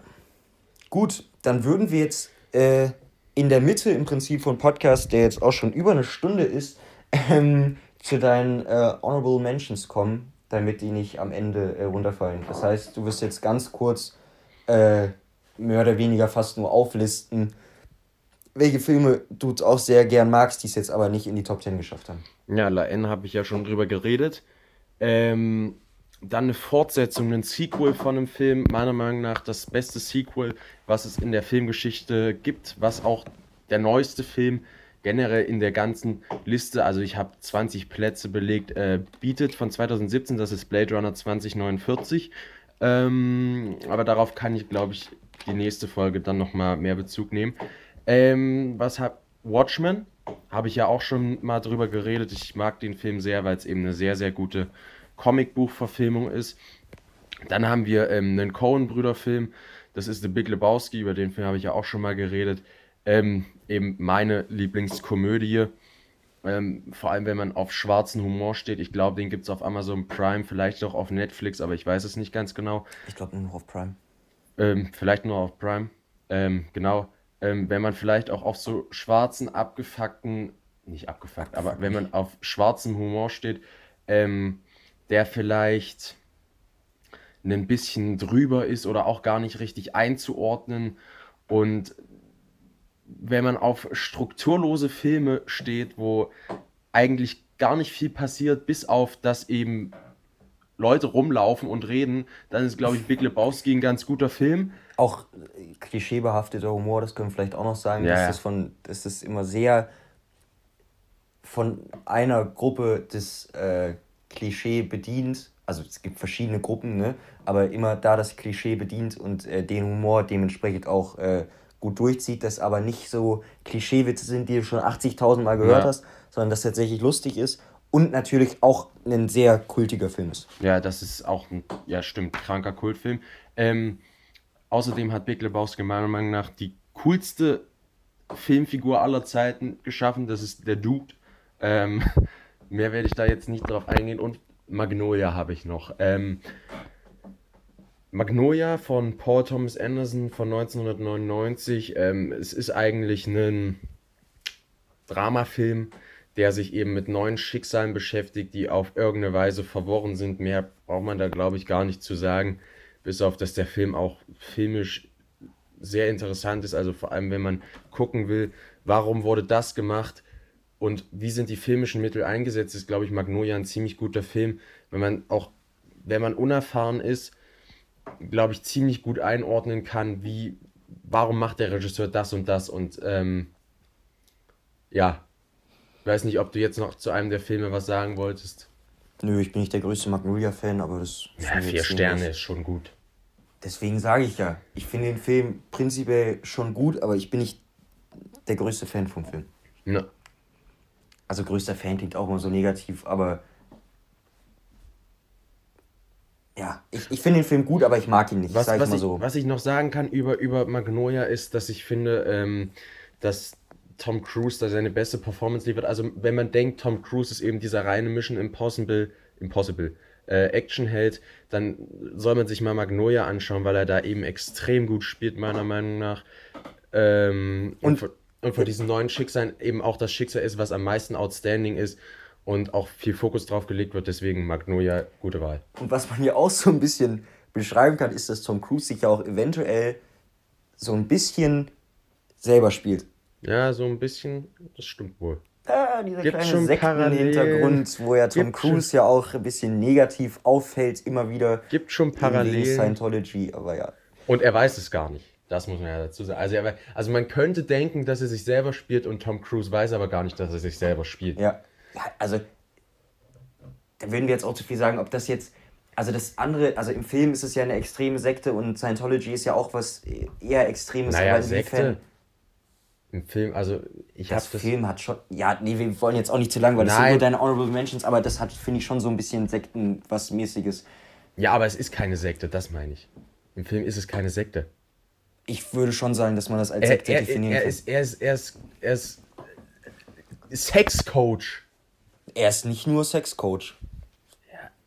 Also das, das ist aber das, was ich dann als das gesehen habe, wo er sich selber Weil er spielt. hat ja auch das Büro, Büro, jetzt sage ich schon Büro, Büro, äh, Büro und er hat ja auch äh, so seine, seine Kundschaft, die häufiger kommt und ähm, das finde ich nimmt schon Sektenstatus an, weil er ja auch im Privaten mit seinen KollegInnen, also mit den, ja doch, mit den KollegInnen auch so redet. Ähm, und das finde ich wie mich schon, für mich schon wie so ein geschlossener Kreis wirkt. Das ist vielleicht nicht jetzt die total krass organisierte Sekte, wie man es aus dem klassischen Sinne kennt, hm. aber ich finde schon, dass das Sektenausmaße annimmt. Aber wir wollen äh, jetzt uns, wir, wir sind eh schon. Ich muss nur ganz kurz noch einhaken: Paul Thomas Anderson, der Regisseur von Magnolia, ist eine Regielegende. Du hast einen Paul Thomas Anderson ja, Film Ja, deswegen gesehen. kann ich ja auch sagen, dass ich es nicht so Ja, freu dich mal auf der Will Be Blood, Alter. Gut. Jetzt kommen wir aber zu einer tatsächlichen Regielegende. Ja, Paul Thomas Anderson nicht, oder was? Nein, aber du, also ich würde, ja, ja, aber dass Quentin Tarantino mehr Regielegende ist als Paul Thomas Anderson, du ja wohl unterschreiben. Jetzt mal der nicht, hat mehr Kultstatus, der ist aber nicht mehr Regielegende. Ja, aber Legenden, ja gut, dann wir müssen jetzt nicht die Legendendiskussion führen, die wir auch letztens im Privaten schon hatten, dass Legenden ja auch immer was ist, was man nicht, also ob es für eine Regielegende ist oder ob es eben durch die Popularität und den, das, das generelle Standing in der Filmlandschaft eine Regielegende ist, ist nochmal was anderes. Weil Reden wir jetzt Tarantinos Standing ist ja nochmal in der Filmlandschaft krasser. Ja, das kann sein. Und deswegen ist das mehr eine Legende. Aber ja, äh, Rede, also du ist ja dein nächster Spot auf der Liste, äh, der auch auf meiner Liste vorkommt, aber ist jetzt du als nächstes dran bist mit den Filmen, ähm, hast du erstmal den Vortritt. Genau, ja, Kill Bill, das ist ein Martial Arts Film von Quentin Tarantino. Das ist sein vierter Film. Eigentlich ist es ja Kill Bill 1 und 2, also Volume 1 und 2. Ähm, und als Zweiteiler wurde es vermarktet, weil die Filme in der Gesamtlauflänge 240 Minuten oder so lang sind und sich das keiner im Kino angeschaut hat, deswegen hat Tarantino angeschaut hätte, deswegen hat Tarantino gesagt, dass er das eben äh, trennt und dass er Kill Bill Volume 1 und Kill Bill Volume 2 einmal 2003 und 2004 rausbringt. Ähm, und bei uns beiden, wenn wir uns dann tatsächlich entscheiden müssten, tendieren wir ja beide zum ersten Teil. Also ich tendiere da ehrlich gesagt gar nicht mehr zu. Also wenn, wenn wir jetzt Kill Bill 1 und 2 zusammen betrachten würden, würde es glaube ich nicht in meinen Favorites landen. Nicht, weil ich Kill Bill 2 nicht mag, aber weil ich äh, Teil 1 viel besser finde und Teil 2 finde ich schon ein bisschen nicht, nicht nachlässt, mir aber nicht so gut, also nicht so gut gefallen hat, dass ich es als Gesamtprodukt in die Favorites betrachte. Äh, ja, nee, würde. aber was ich sagen wollte, ist, dass wenn man sich entscheiden müsste, wir ja trotzdem den ersten besser finden. Darum ging es mir ja. Wir ja. finden ja den ersten besser als den zweiten. Ja. Genau, und äh, ja. Yuma Thurman spielt die Hauptrolle, die kennt man ja, äh, kennt man. Ähm, auch aus Pulp Fiction als, wie heißt sie denn nochmal? Äh, Mia Wallace. Mia, Mila, Wall Mia, ne? Nicht Mila. Mia Wallace. Mia Wallace, ja. okay. ähm, die man da ja auch herkennt und ähm, eben im vierten Film von Tarantino mitspielt. Und es geht eben darum, dass sie in der ersten Szene ähm, heiraten will und dann. Na, ich würde nicht das schon sagen. Ich würde generell sagen, dass es ein Revenge-Film ist. Ich möchte aber, also ich würde das. Das nicht, kommt aber in der ersten Szene mh, vor. Du weißt, ja, aber nee, ich würde also es ehrlich gesagt lieber nicht sagen. Na, was soll ich denn jetzt sagen? Jetzt habe ich es ja trotzdem verraten. Dass sie heiraten will und es prinzipiell ein Revenge-Film ist. Ja, genau, das wollte ich ja sagen. Sie will heiraten. Ähm, genau, und dann passiert ein, eine Sache, das werde ich jetzt nicht verraten eben. Genau, das meine ich. Ähm, und daraufhin sie sich auf einen Rachetrip begibt. Ähm, und es ist auch ein sehr drüber inszenierter Film, der aber vor allem damit glänzt, dass eben diese Martial Arts Action Film Sparte sehr geil aufgegriffen wird, weil es im Grunde einfach nur darum geht oder es nur das gezeigt wird, dass sie sich eben durchschnetzelt durch die Welt, ähm, weil sie eben auch dann um die ganze Welt reist und das dann äh, so weit geht, dass sie dann am Ende vom ersten Teil, das ist jetzt kein wirklicher Spoiler, einfach einen riesen Kampf hat. Und das nimmt quasi fast die ganze erste, äh, zweite Hälfte des Films ein und so geil inszeniert ist und deswegen Actionfilm auf dem geilsten Punkt ist. Ich weiß nicht, wie ich es ausdrücken soll. Also es ist auf jeden Fall ein extrem guter Actionfilm. Und ja auch sehr ab, abwechslungsreich ist mit einem Mittelteil, den wir jetzt auch nicht vorwegnehmen wollen. Also das ist im Mittelteil auch eine, wie lange geht das? Viertelstunde? Ich denke mal, du weißt ja, wovon ich rede. Viertelstunde. Ähm, geht, wo dann auch nochmal ein kompletter Stylewechsel kommt. Ähm, den du mir ja vorher schon erzählt hast und ich das jetzt bewusst, glaube ich, auch nicht sage, weil das, wenn er das überrascht, glaube ich, nochmal besser kommt. Ähm, ja, und also das, das, was an dem Film natürlich am, am krassesten ist, sind natürlich die, die Kampfchoreos und die, und die generellen äh, Kampfszenen, die dort veranstaltet werden. Und was halt auch so krass ist, ähm, wobei ich mich auch immer so ein bisschen äh, erwischt fühle und ich glaube, viele sich auch erwischt fühlen, ist dieses, welche Ästhetik auch Gewalt haben kann tatsächlich. Mhm. Und ja, darum, das ist ja welche, welche, welche auch, auch tatsächlich Schönheit Gewalt haben kann und Tarantino das eben auch in dem Film macht. Was denn? Also ich finde bei Tarantino, wenn man Tarantinos Stil kennt, also klar ist es Gewalt, aber Tarantino inszeniert seine Gewalt nicht realitätsnah. Das muss man erstmal vorweg sagen, damit man vielleicht verstehen kann, was jetzt Tim mit Ästhetik von Gewalt meint. Also ich, ich weiß, worauf du hinaus willst. Im ersten Teil auf jeden Fall, aber wenn wir uns den zweiten Teil angucken, finde ich, ist das eben nicht mehr so extrem. Aber wir reden find, ja gerade vom ersten. Ja, aber richtig, weil du jetzt meinst Tarantino, aber wenn wir uns den zweiten angucken, das ist nämlich auch das, was mir dann vielleicht, also was ich trotzdem sehr gut finde, ne, aber mir mhm. nicht, nicht so gefällt, ist, dass es dort eben äh, auch mehr weg von diesem Martial Arts mhm. geht und mhm. halt eben mehr zu so, äh, nicht, nicht realer Gewalt, aber zu klassischer, natureller, also eben nicht so, nicht so überinszenierte mhm. Gewalt mhm. kommt, sagen wir es mal so realistischer, ja. Aber, ähm, ja, aber das ist eben, das, also das ist aber trotzdem ja, ist es ja noch mal krasser, weil es eben sehr rohe Gewalt trotzdem ist, gerade durch die, ähm, durch die äh, Überinszenierung und einem das trotzdem sehr gut gefällt. Aber da will ich, also ich finde es mir immer sehr, also ich finde es gerade bei dem Film sehr schwer, das zu beschreiben, ohne irgendwie zu viel ja. über, über den Film zu sagen. Ähm, aber das auf jeden Fall auch beides bei uns beiden auf jeden Fall in der, ach nee, bei dir ja nicht, aber bei mir auf jeden Fall auch in der Top 4 drin ist. Bei ähm, mir ist es dann eben Platz 8. 8. Äh, äh, vor allem auch durch dieses krasse Spiel von Farben und Schwarz-Weiß und Schatten und hin und her ähm, dass dieser Film sehr, auch sehr variabel ist. Das ja, und, können wir vielleicht noch sagen. Und was du ja auch letzte Folge gesagt hattest, als wir über ähm, Stirb langsam geredet haben, dass eben das gerade interessant ist, weil es eigentlich im Grunde darum geht, dass sich die Frau im Film, gespielt von Yuma Firmen, die sich eben auf den Rachetrip begibt, ähm, komplett gegen sau viele Männer durchschnetzelt und man eigentlich aber nur auf starke Frauenfiguren trifft. Also ja und, und es eben, ähm, wie soll ich sagen, dementsprechend auch eine starke Frauenrolle ist. Ja. Weil das ja genau das Prinzip von, was du ja auch gesagt hattest, von Stirb langsam umdreht. Ja, ja und es wird ja auch als äh, feministischer Film oftmals bezeichnet, naja. weil sie eben auch sehr viel, auch immer, ich sag's jetzt mal ganz äh, äh, runtergesprochen im Prinzip, Kritik erhält, auch von diesen eben eigentlichen Männer Gangsterbossen, mhm. ich sage es jetzt einfach mal so, ob wenn das vielleicht ein bisschen was vorwegnimmt. Ähm, äh, ja, da auch die Frauen immer so ein bisschen runtergespielt werden und aber alle so übelst badass sind und alle im Prinzip übelst, übelst wegschnitzeln und es ja auch äh, am Anfang so eine Szene gibt oder relativ am Anfang, ähm, wo, wo sie sich ja auch sehr stark über eben diese Unterdrückung der Frau hinwegsetzt in einer sehr brachialen Art und sie ja auch in dem ganzen Auftreten, was Kleidung, Wagen und hin und her angeht, sich ja dem allen entzieht und dieses, äh, diese Männerhierarchie runterbricht. Äh, nicht Hierarchie. Ähm, was sind? Wir sind. Achso, ja, nee, ich, ich, mach's, ich mach's noch fertig. Ähm, genau, und sich auf jeden Fall äh, da, da komplett äh, dagegen stellt. Und deswegen, auch da, wenn man eine starke Frau, also eine Frauenrolle und generell viele äh, starke Frauenrollen äh, sehen will, dann äh, sollte man sich auf jeden Fall Kill Bill angucken. Leider auch nicht zu streamen, ähm, lohnt sich aber auf jeden Fall, sich die um, DVD um zu kaufen. Um meinen Twitter-Kommentar zu zitieren, Kill Bill Volume 1 ist der beste Actionfilm, den es gibt. Um das abschließend zu sagen. Ja, kann man so sagen.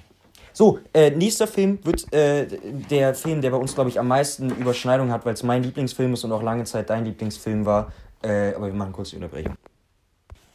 Wie eben schon angekündigt, kommen wir jetzt zum Film, der, glaube ich, die größte Schnittmenge zwischen uns beiden hat an Lieblingsfilmen, würde ich sagen. Weil äh, das ja lange Zeit dein Lieblingsfilm war. Also dein überhaupt Lieblings-, Lieblings-, Lieblingsfilm. Mhm.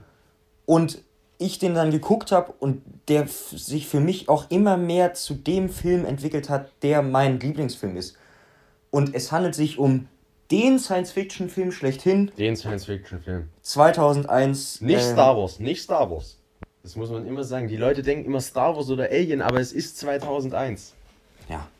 ja obwohl wir jetzt den anderen auch nicht das absprechen wollen. Ne? Nein, aber das aber hört 2001 man ja oft. Für uns äh, der Film ist. Äh, 2001 übrigens noch zu sagen, weil 2001 habe ich auch mitbekommen, findet man manchmal schlecht, wenn man nur 2001 eingibt. Äh, 2001 Odyssee im, im Weltraum, Weltall? Im Weltraum.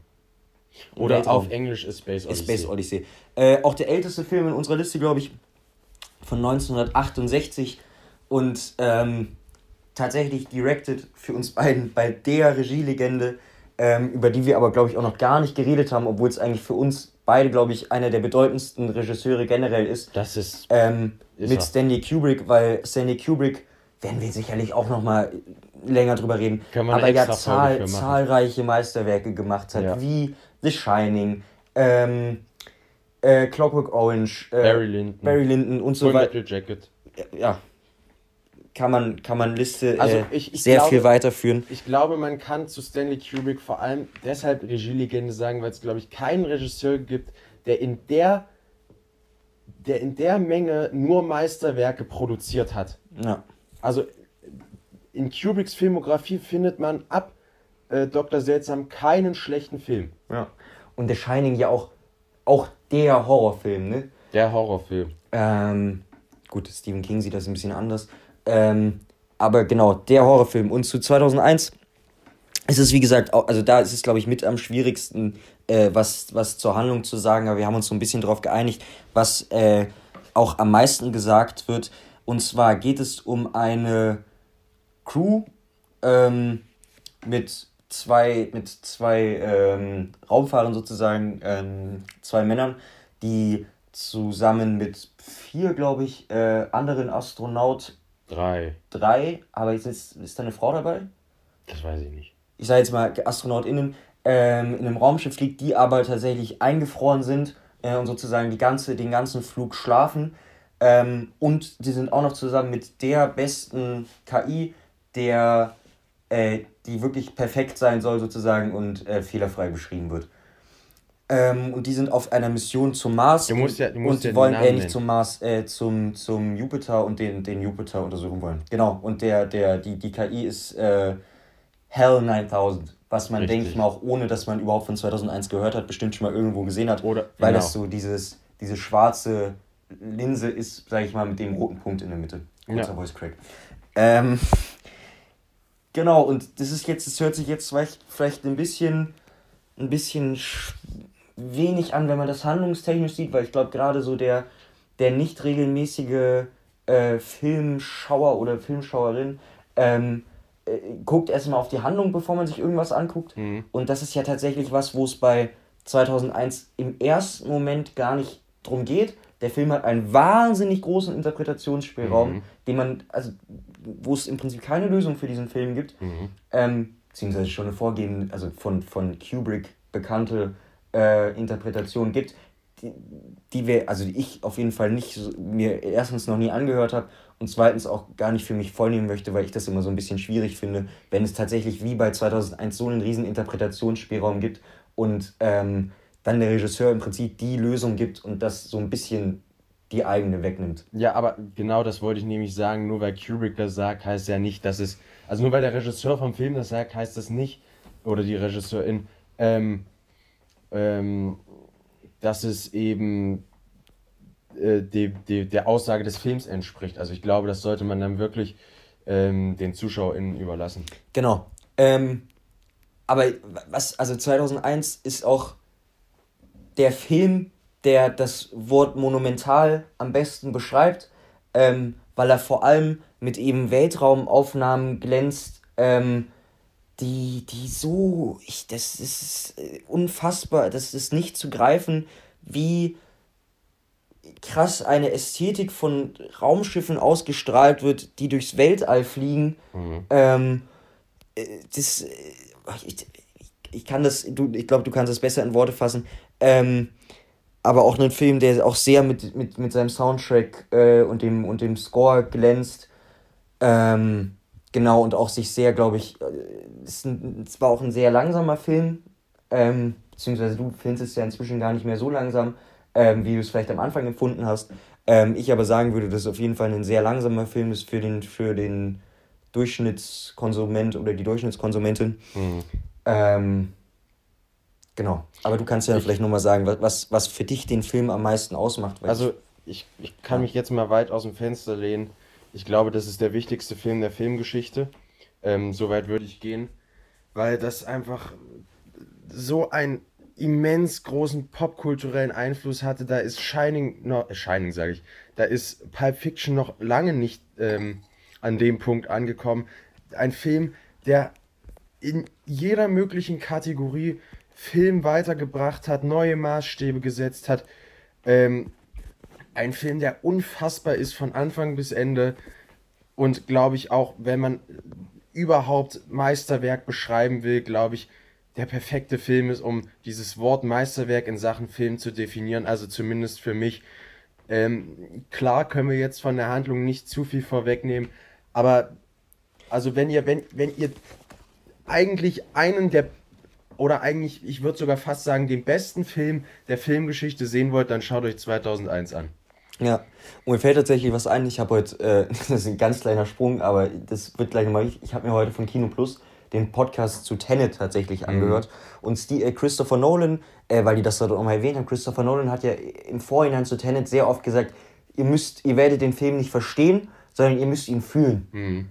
Und das ist das, was, glaube ich, das Wichtigste ist, was wir Leuten, un unerfahrenen Filmkonsumierenden mitgeben können, ähm, wa was man für diesen Film beachten muss. Man, man darf nicht versuchen, den Sinn direkt in dem Film mhm. zu sehen, sondern man muss sich komplett in diesen Sog 2001 einlassen und diese,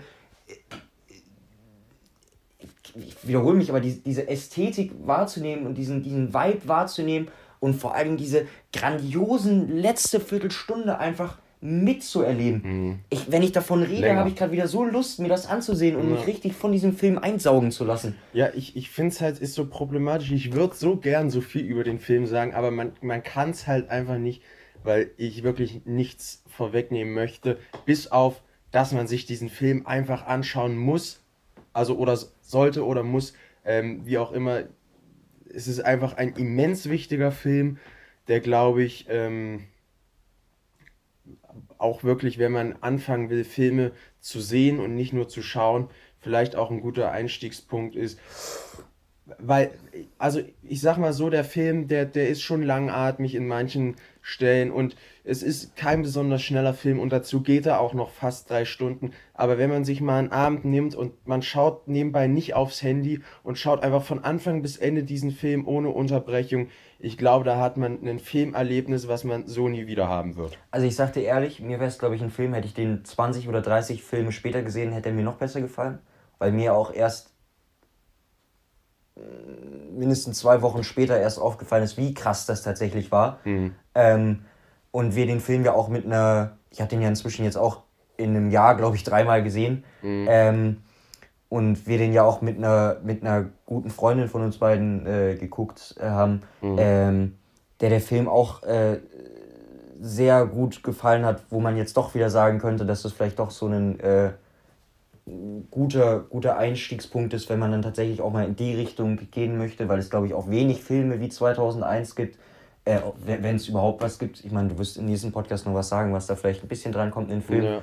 Ähm, aber übrigens, weil ich ja hier dafür schon wie, wie lustig gemacht wurde, dieser Film ist nicht nur die Definition von monumental, sondern auch von immens. So, jetzt darfst du noch einen Abschluss Immens stimmt auf jeden Fall. Ähm, ja, ich habe eigentlich vergessen, was ich sagen wollte. Perfekt. Cool. Ähm, ja, was soll ich denn überhaupt noch über 2001 sagen, was nicht schon gesagt wurde? Okay, in unserem Podcast wurde jetzt nicht viel drüber gesagt, aber auch bei Letterbox steht in der Überschrift The Ultimate Trip, also dementsprechend schaut euch einfach diesen Film an. Dafür lohnt es sich auch Geld auszugeben. Das ist der Film in der Filmgeschichte. Oder auch, obwohl ich den nicht gerne ausleihen würde, ähm, den man sich auch sicherlich äh, äh, bei mir ausleihen kann. Ja. Weil, ja, krass. Ich habe ihn gerade verliehen. Punkt, du hast ihn gerade verliehen. Aber ja, Punkt, krass. Ist mir noch wichtiger, als dass ihr euch Twin Peaks anguckt, dass ihr euch 2001 anguckt. So, jetzt kommen wir, glaube ich, tatsächlich schon zu dem letzten Film für heute. Und das ist auch ein Film, der bei uns beiden ein bisschen äh, ich sag mal, in der Zukunft, äh, in der Zukunft, in der Vergangenheit, ja, ich sag mal, für ein wenig Konfliktpotenzial äh, gegeben hat. Ja, du hast dich ja gebessert. Ich möchte nicht sagen, dass wir uns vielleicht mal äh, eine kleine WhatsApp-Debatte darüber hatten und dann erstmal übelst beleidigt haben und am nächsten Tag uns auch noch eine halbe Stunde beleidigt haben und das dann sachlich mehr oder weniger geklärt haben. Ähm, ja, erzähl mir was über Brasil. Das ist, das ist King-Shit. Erzähl mir was über Brasil. Ja, Brasil, ähm, Brasil von 1985 von Terry Gilliam. Der Film sollte eigentlich unter dem Namen 1984,5 ähm, veröffentlicht werden, was dann aber wegen den Rechten an dem Buch 1984 nicht so funktioniert hat, aber dass man thematisch auch schon mal weiß, worum es dann circa geht. Also es das geht. Wusste ich gar nicht. Hier kommen noch Insights. Das wusste ja, ich zum der, Beispiel der sollte 1984,5 heißen. Krank. Ja, erzähl, sorry, ich wollte dich nicht unterbrechen, aber ich wollte das ja, kurz und, anmerken. Und es ist eine Science-Fiction-Komödie, ähm, die in der absoluten Bürokratie spielt. Und es geht um Sam Lowry, gespielt von, ähm, wie heißt er denn jetzt? Kommen wir schon nach. Von Jonathan Price. Robert De Niro spielt auch mit. Ähm, Catherine Hellman spielt auch mit. Ian Holm kennt man ja auch. Und. Okay, warte. Ähm, es geht um eben diesen Sam Lowry, der in diesem System lebt und eine Frau kennenlernt, die er aber auch schon in seinen Träumen gesehen hat. Also er träumt über sie, ich glaube, so beginnt auch der Film. Und sich dann langsam irgendwie mehr oder weniger versucht, gegen dieses Regime zu wehren. Ähm, mehr will ich da jetzt auch handlungstechnisch gar nicht vorwegnehmen, bis auf dass es eben dieser typische Monty Python Humor ist auch, ähm, den man, also äh, der Film ist nicht ganz so lustig wie zum Beispiel ein Leben des Brian, also es ist jetzt keine reine Komödie, man kann es auch vielleicht auch als Drama äh, bezeichnen, aber der Film wird eben auch oft zu den besten Filmen aller Zeiten gezählt. Der Film äh, ist auch sehr beliebt, wenn, wenn vielleicht auch nicht so gut wie in 2001, aber eben ein extrem geiler Film und vor allem für mich einer der Filme, die mich emotional, vor allem dann, wenn es Richtung Ende geht, sowas von mitgenommen haben. Ähm, genau. Jetzt kannst du ja mal erzählen, was du von Brasil hältst. Scheißfilm. Äh, zwei Sachen. Erstmal finde ich es immer noch schade.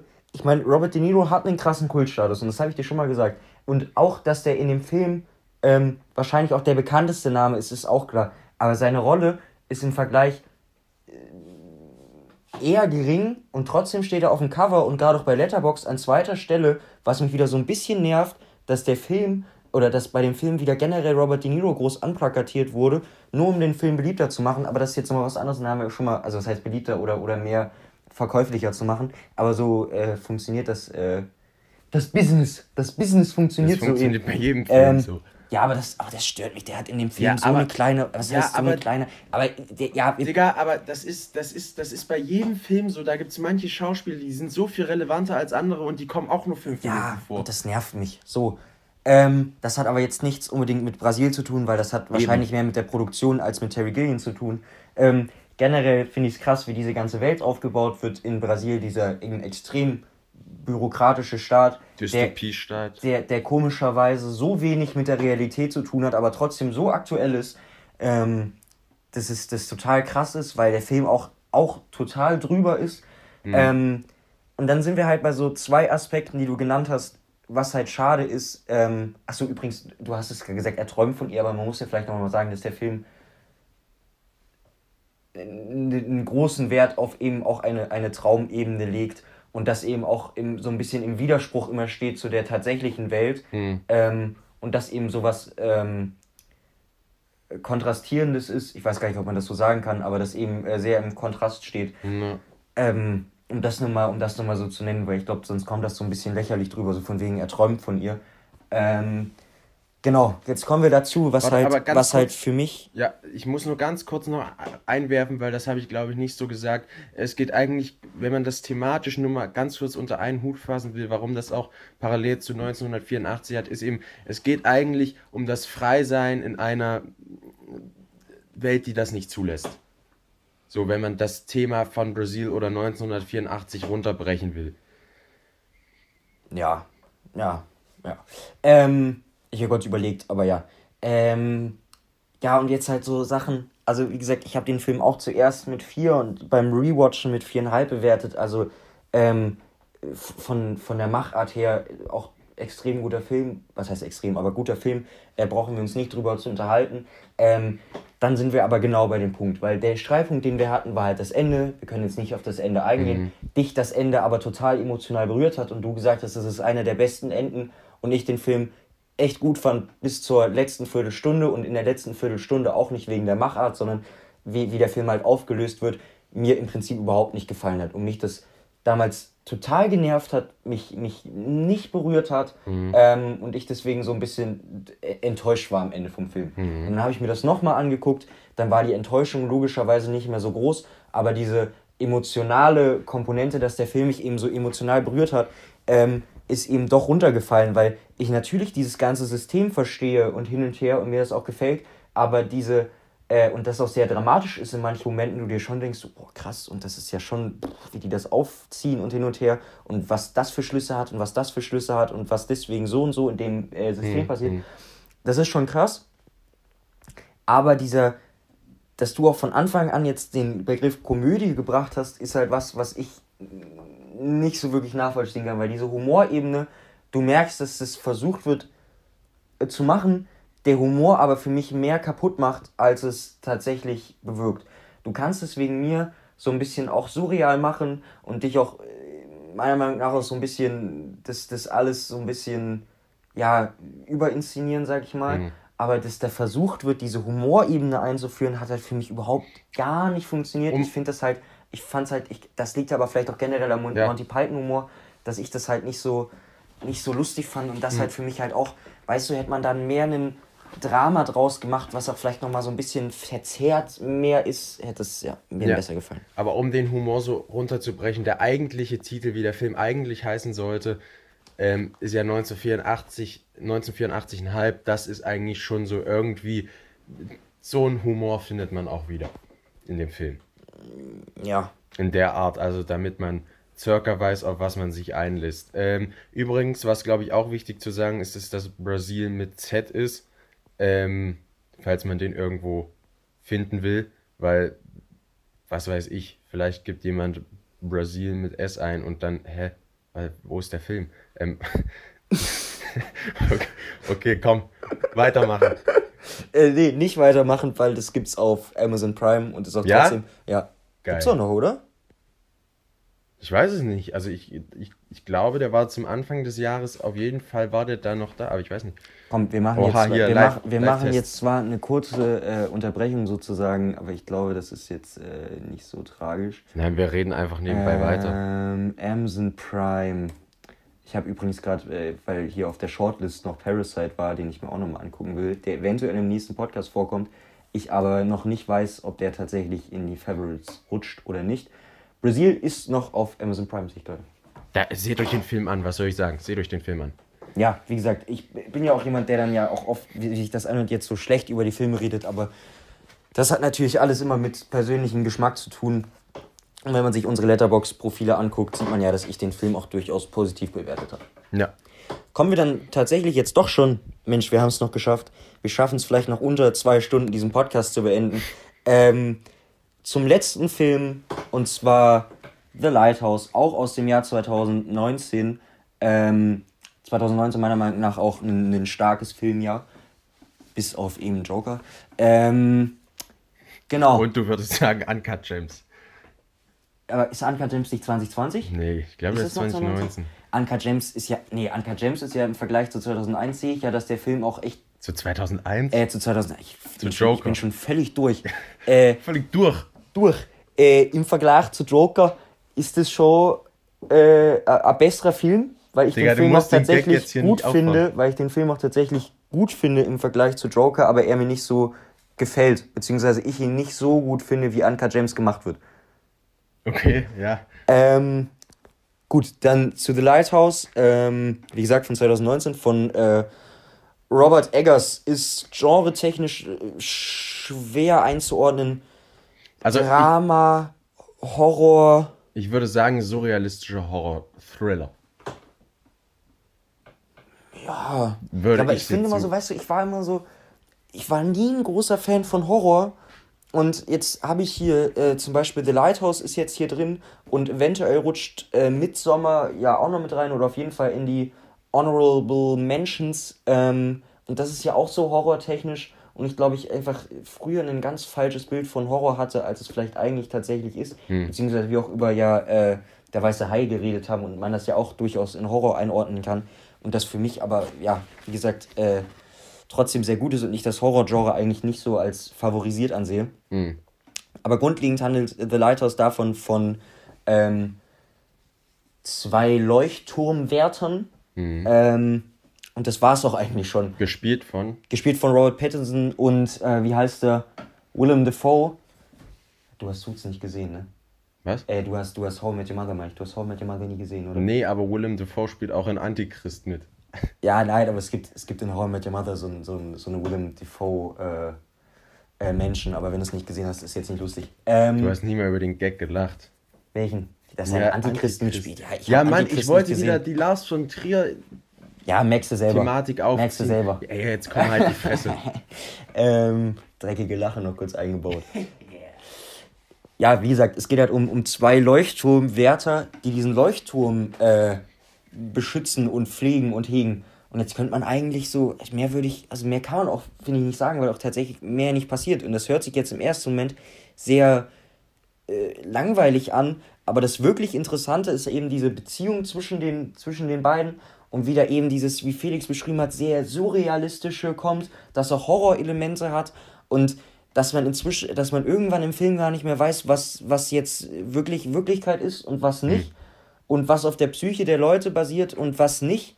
Ähm, und dieser Leuchtturm eben auch ein, ein mystischer Ort ist.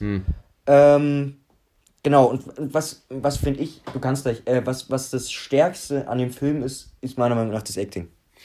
Ich glaube, was wirklich outstanding ist, was du jetzt gar nicht gesagt hast, ist, dass der Film auch aussieht, als käme er aus der Zeit, in der er spielt. Also er spielt irgendwie äh, Ende des steht- 18. Jahrhunderts. Ja, in den 18, 90ern. Genau, und, und der Film ist eben tatsächlich so aufgemacht, als käme er aus dieser Zeit. Also der ist, glaube ich, auch, ist der in 4 zu 3? Ich weiß nicht mehr. Also er hat ja nicht das normale Bildformat, Ja, oder? ja. So, und äh, der Film, sein. Film ist auch in Schwarz-Weiß gedreht und er sieht dementsprechend auch schon so aus. Es wurde auch mit Linsen aus den ähm, verschiedenen Zeiten gearbeitet und eben besser so ein Feeling äh, zu createn zu können, eben auch in Schwarz-Weiß.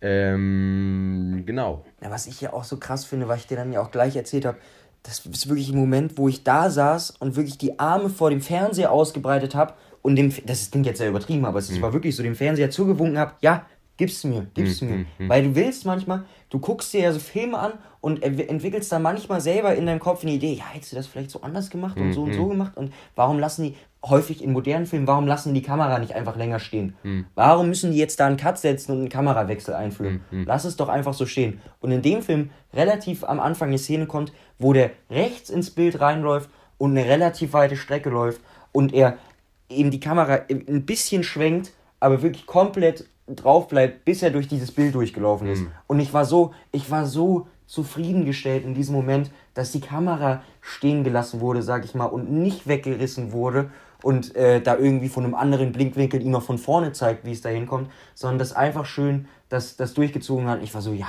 ja. Und da gibt es eben viele Momente in dem Film, wo genau mein ähm, Geschmack von Cinematography äh, getroffen wurde. Mhm.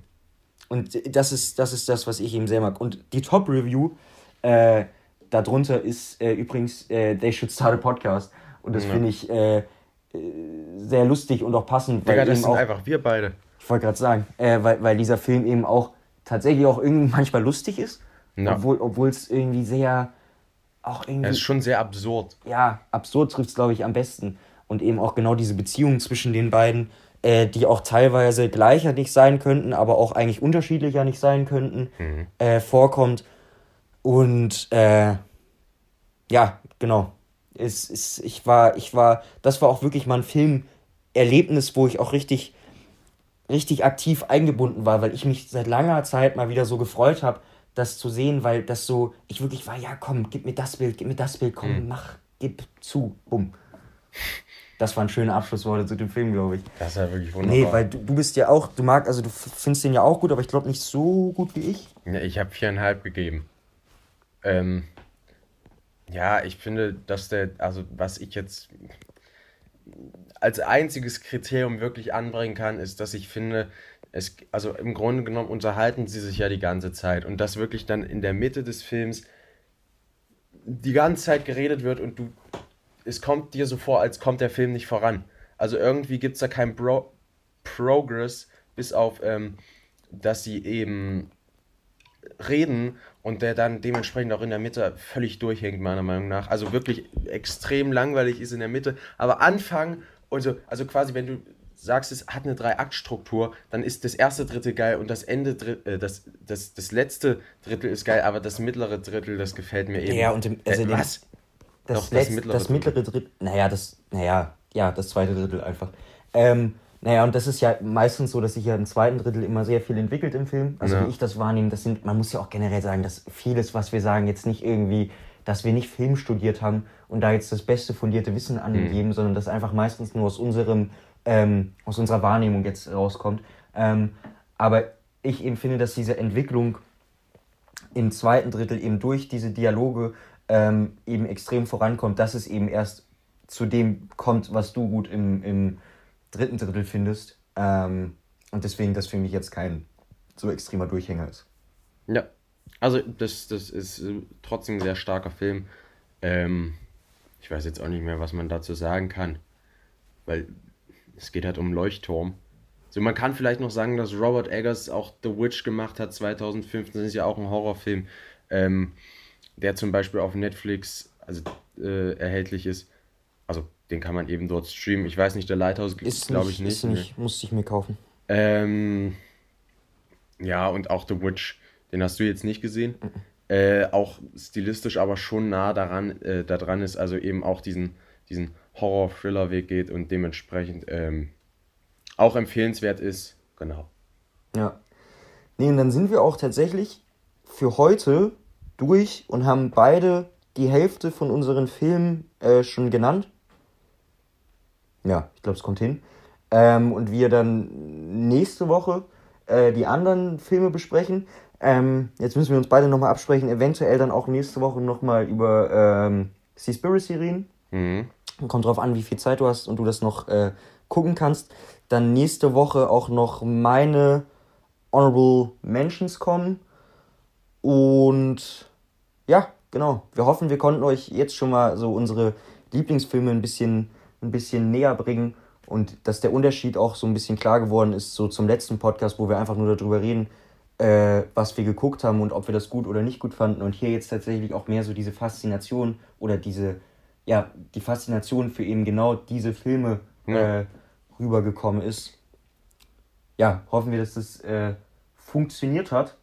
Digga, nächste Folge kommen meine fünf Hassfilme von mir könnte eventuell wirklich ein, zwei Filme kommen, die du nicht so gern magst. Aber das war ja heute vielleicht auch schon, also bei, also gut, jetzt nicht so gern magst, aber ich hatte ja auch so ein bisschen äh, erklärt, warum das jetzt nicht in meinen Favorites also ist. Und das hat bei mir so ein bisschen so gewirkt, ähm, als würde ich die Filme nicht mögen, die du ja. genannt hast. Aber bei dir, äh, also bei meinen Filmen könnten ja tatsächlich, wo wir jetzt nicht zu viel schon sagen, tatsächlich vielleicht ein, zwei Filme kommen, wo du ein bisschen den kritischen Blick drauf hast. Und einen Film eventuell, den du tatsächlich gar nicht magst. Also wenn dieser eine Film kommt, von dem du redest, dann Abbruch. Den du auch schon erwähnt hast, dann ist das ein Film, den ich wirklich überhaupt nicht leiden kann. Ja. Den du auch mal einfach nochmal angucken kannst, um vielleicht mal ein bisschen differenziertes Bild zu bekommen. Digga, der Film ist scheiße, ich schau mir den nicht nochmal an. Ja, und damit äh, zu einem sehr, äh, äh, ich wollte schon patriotischen sagen, äh, zu einem sehr äh, sachlichen Ende hier gekommen.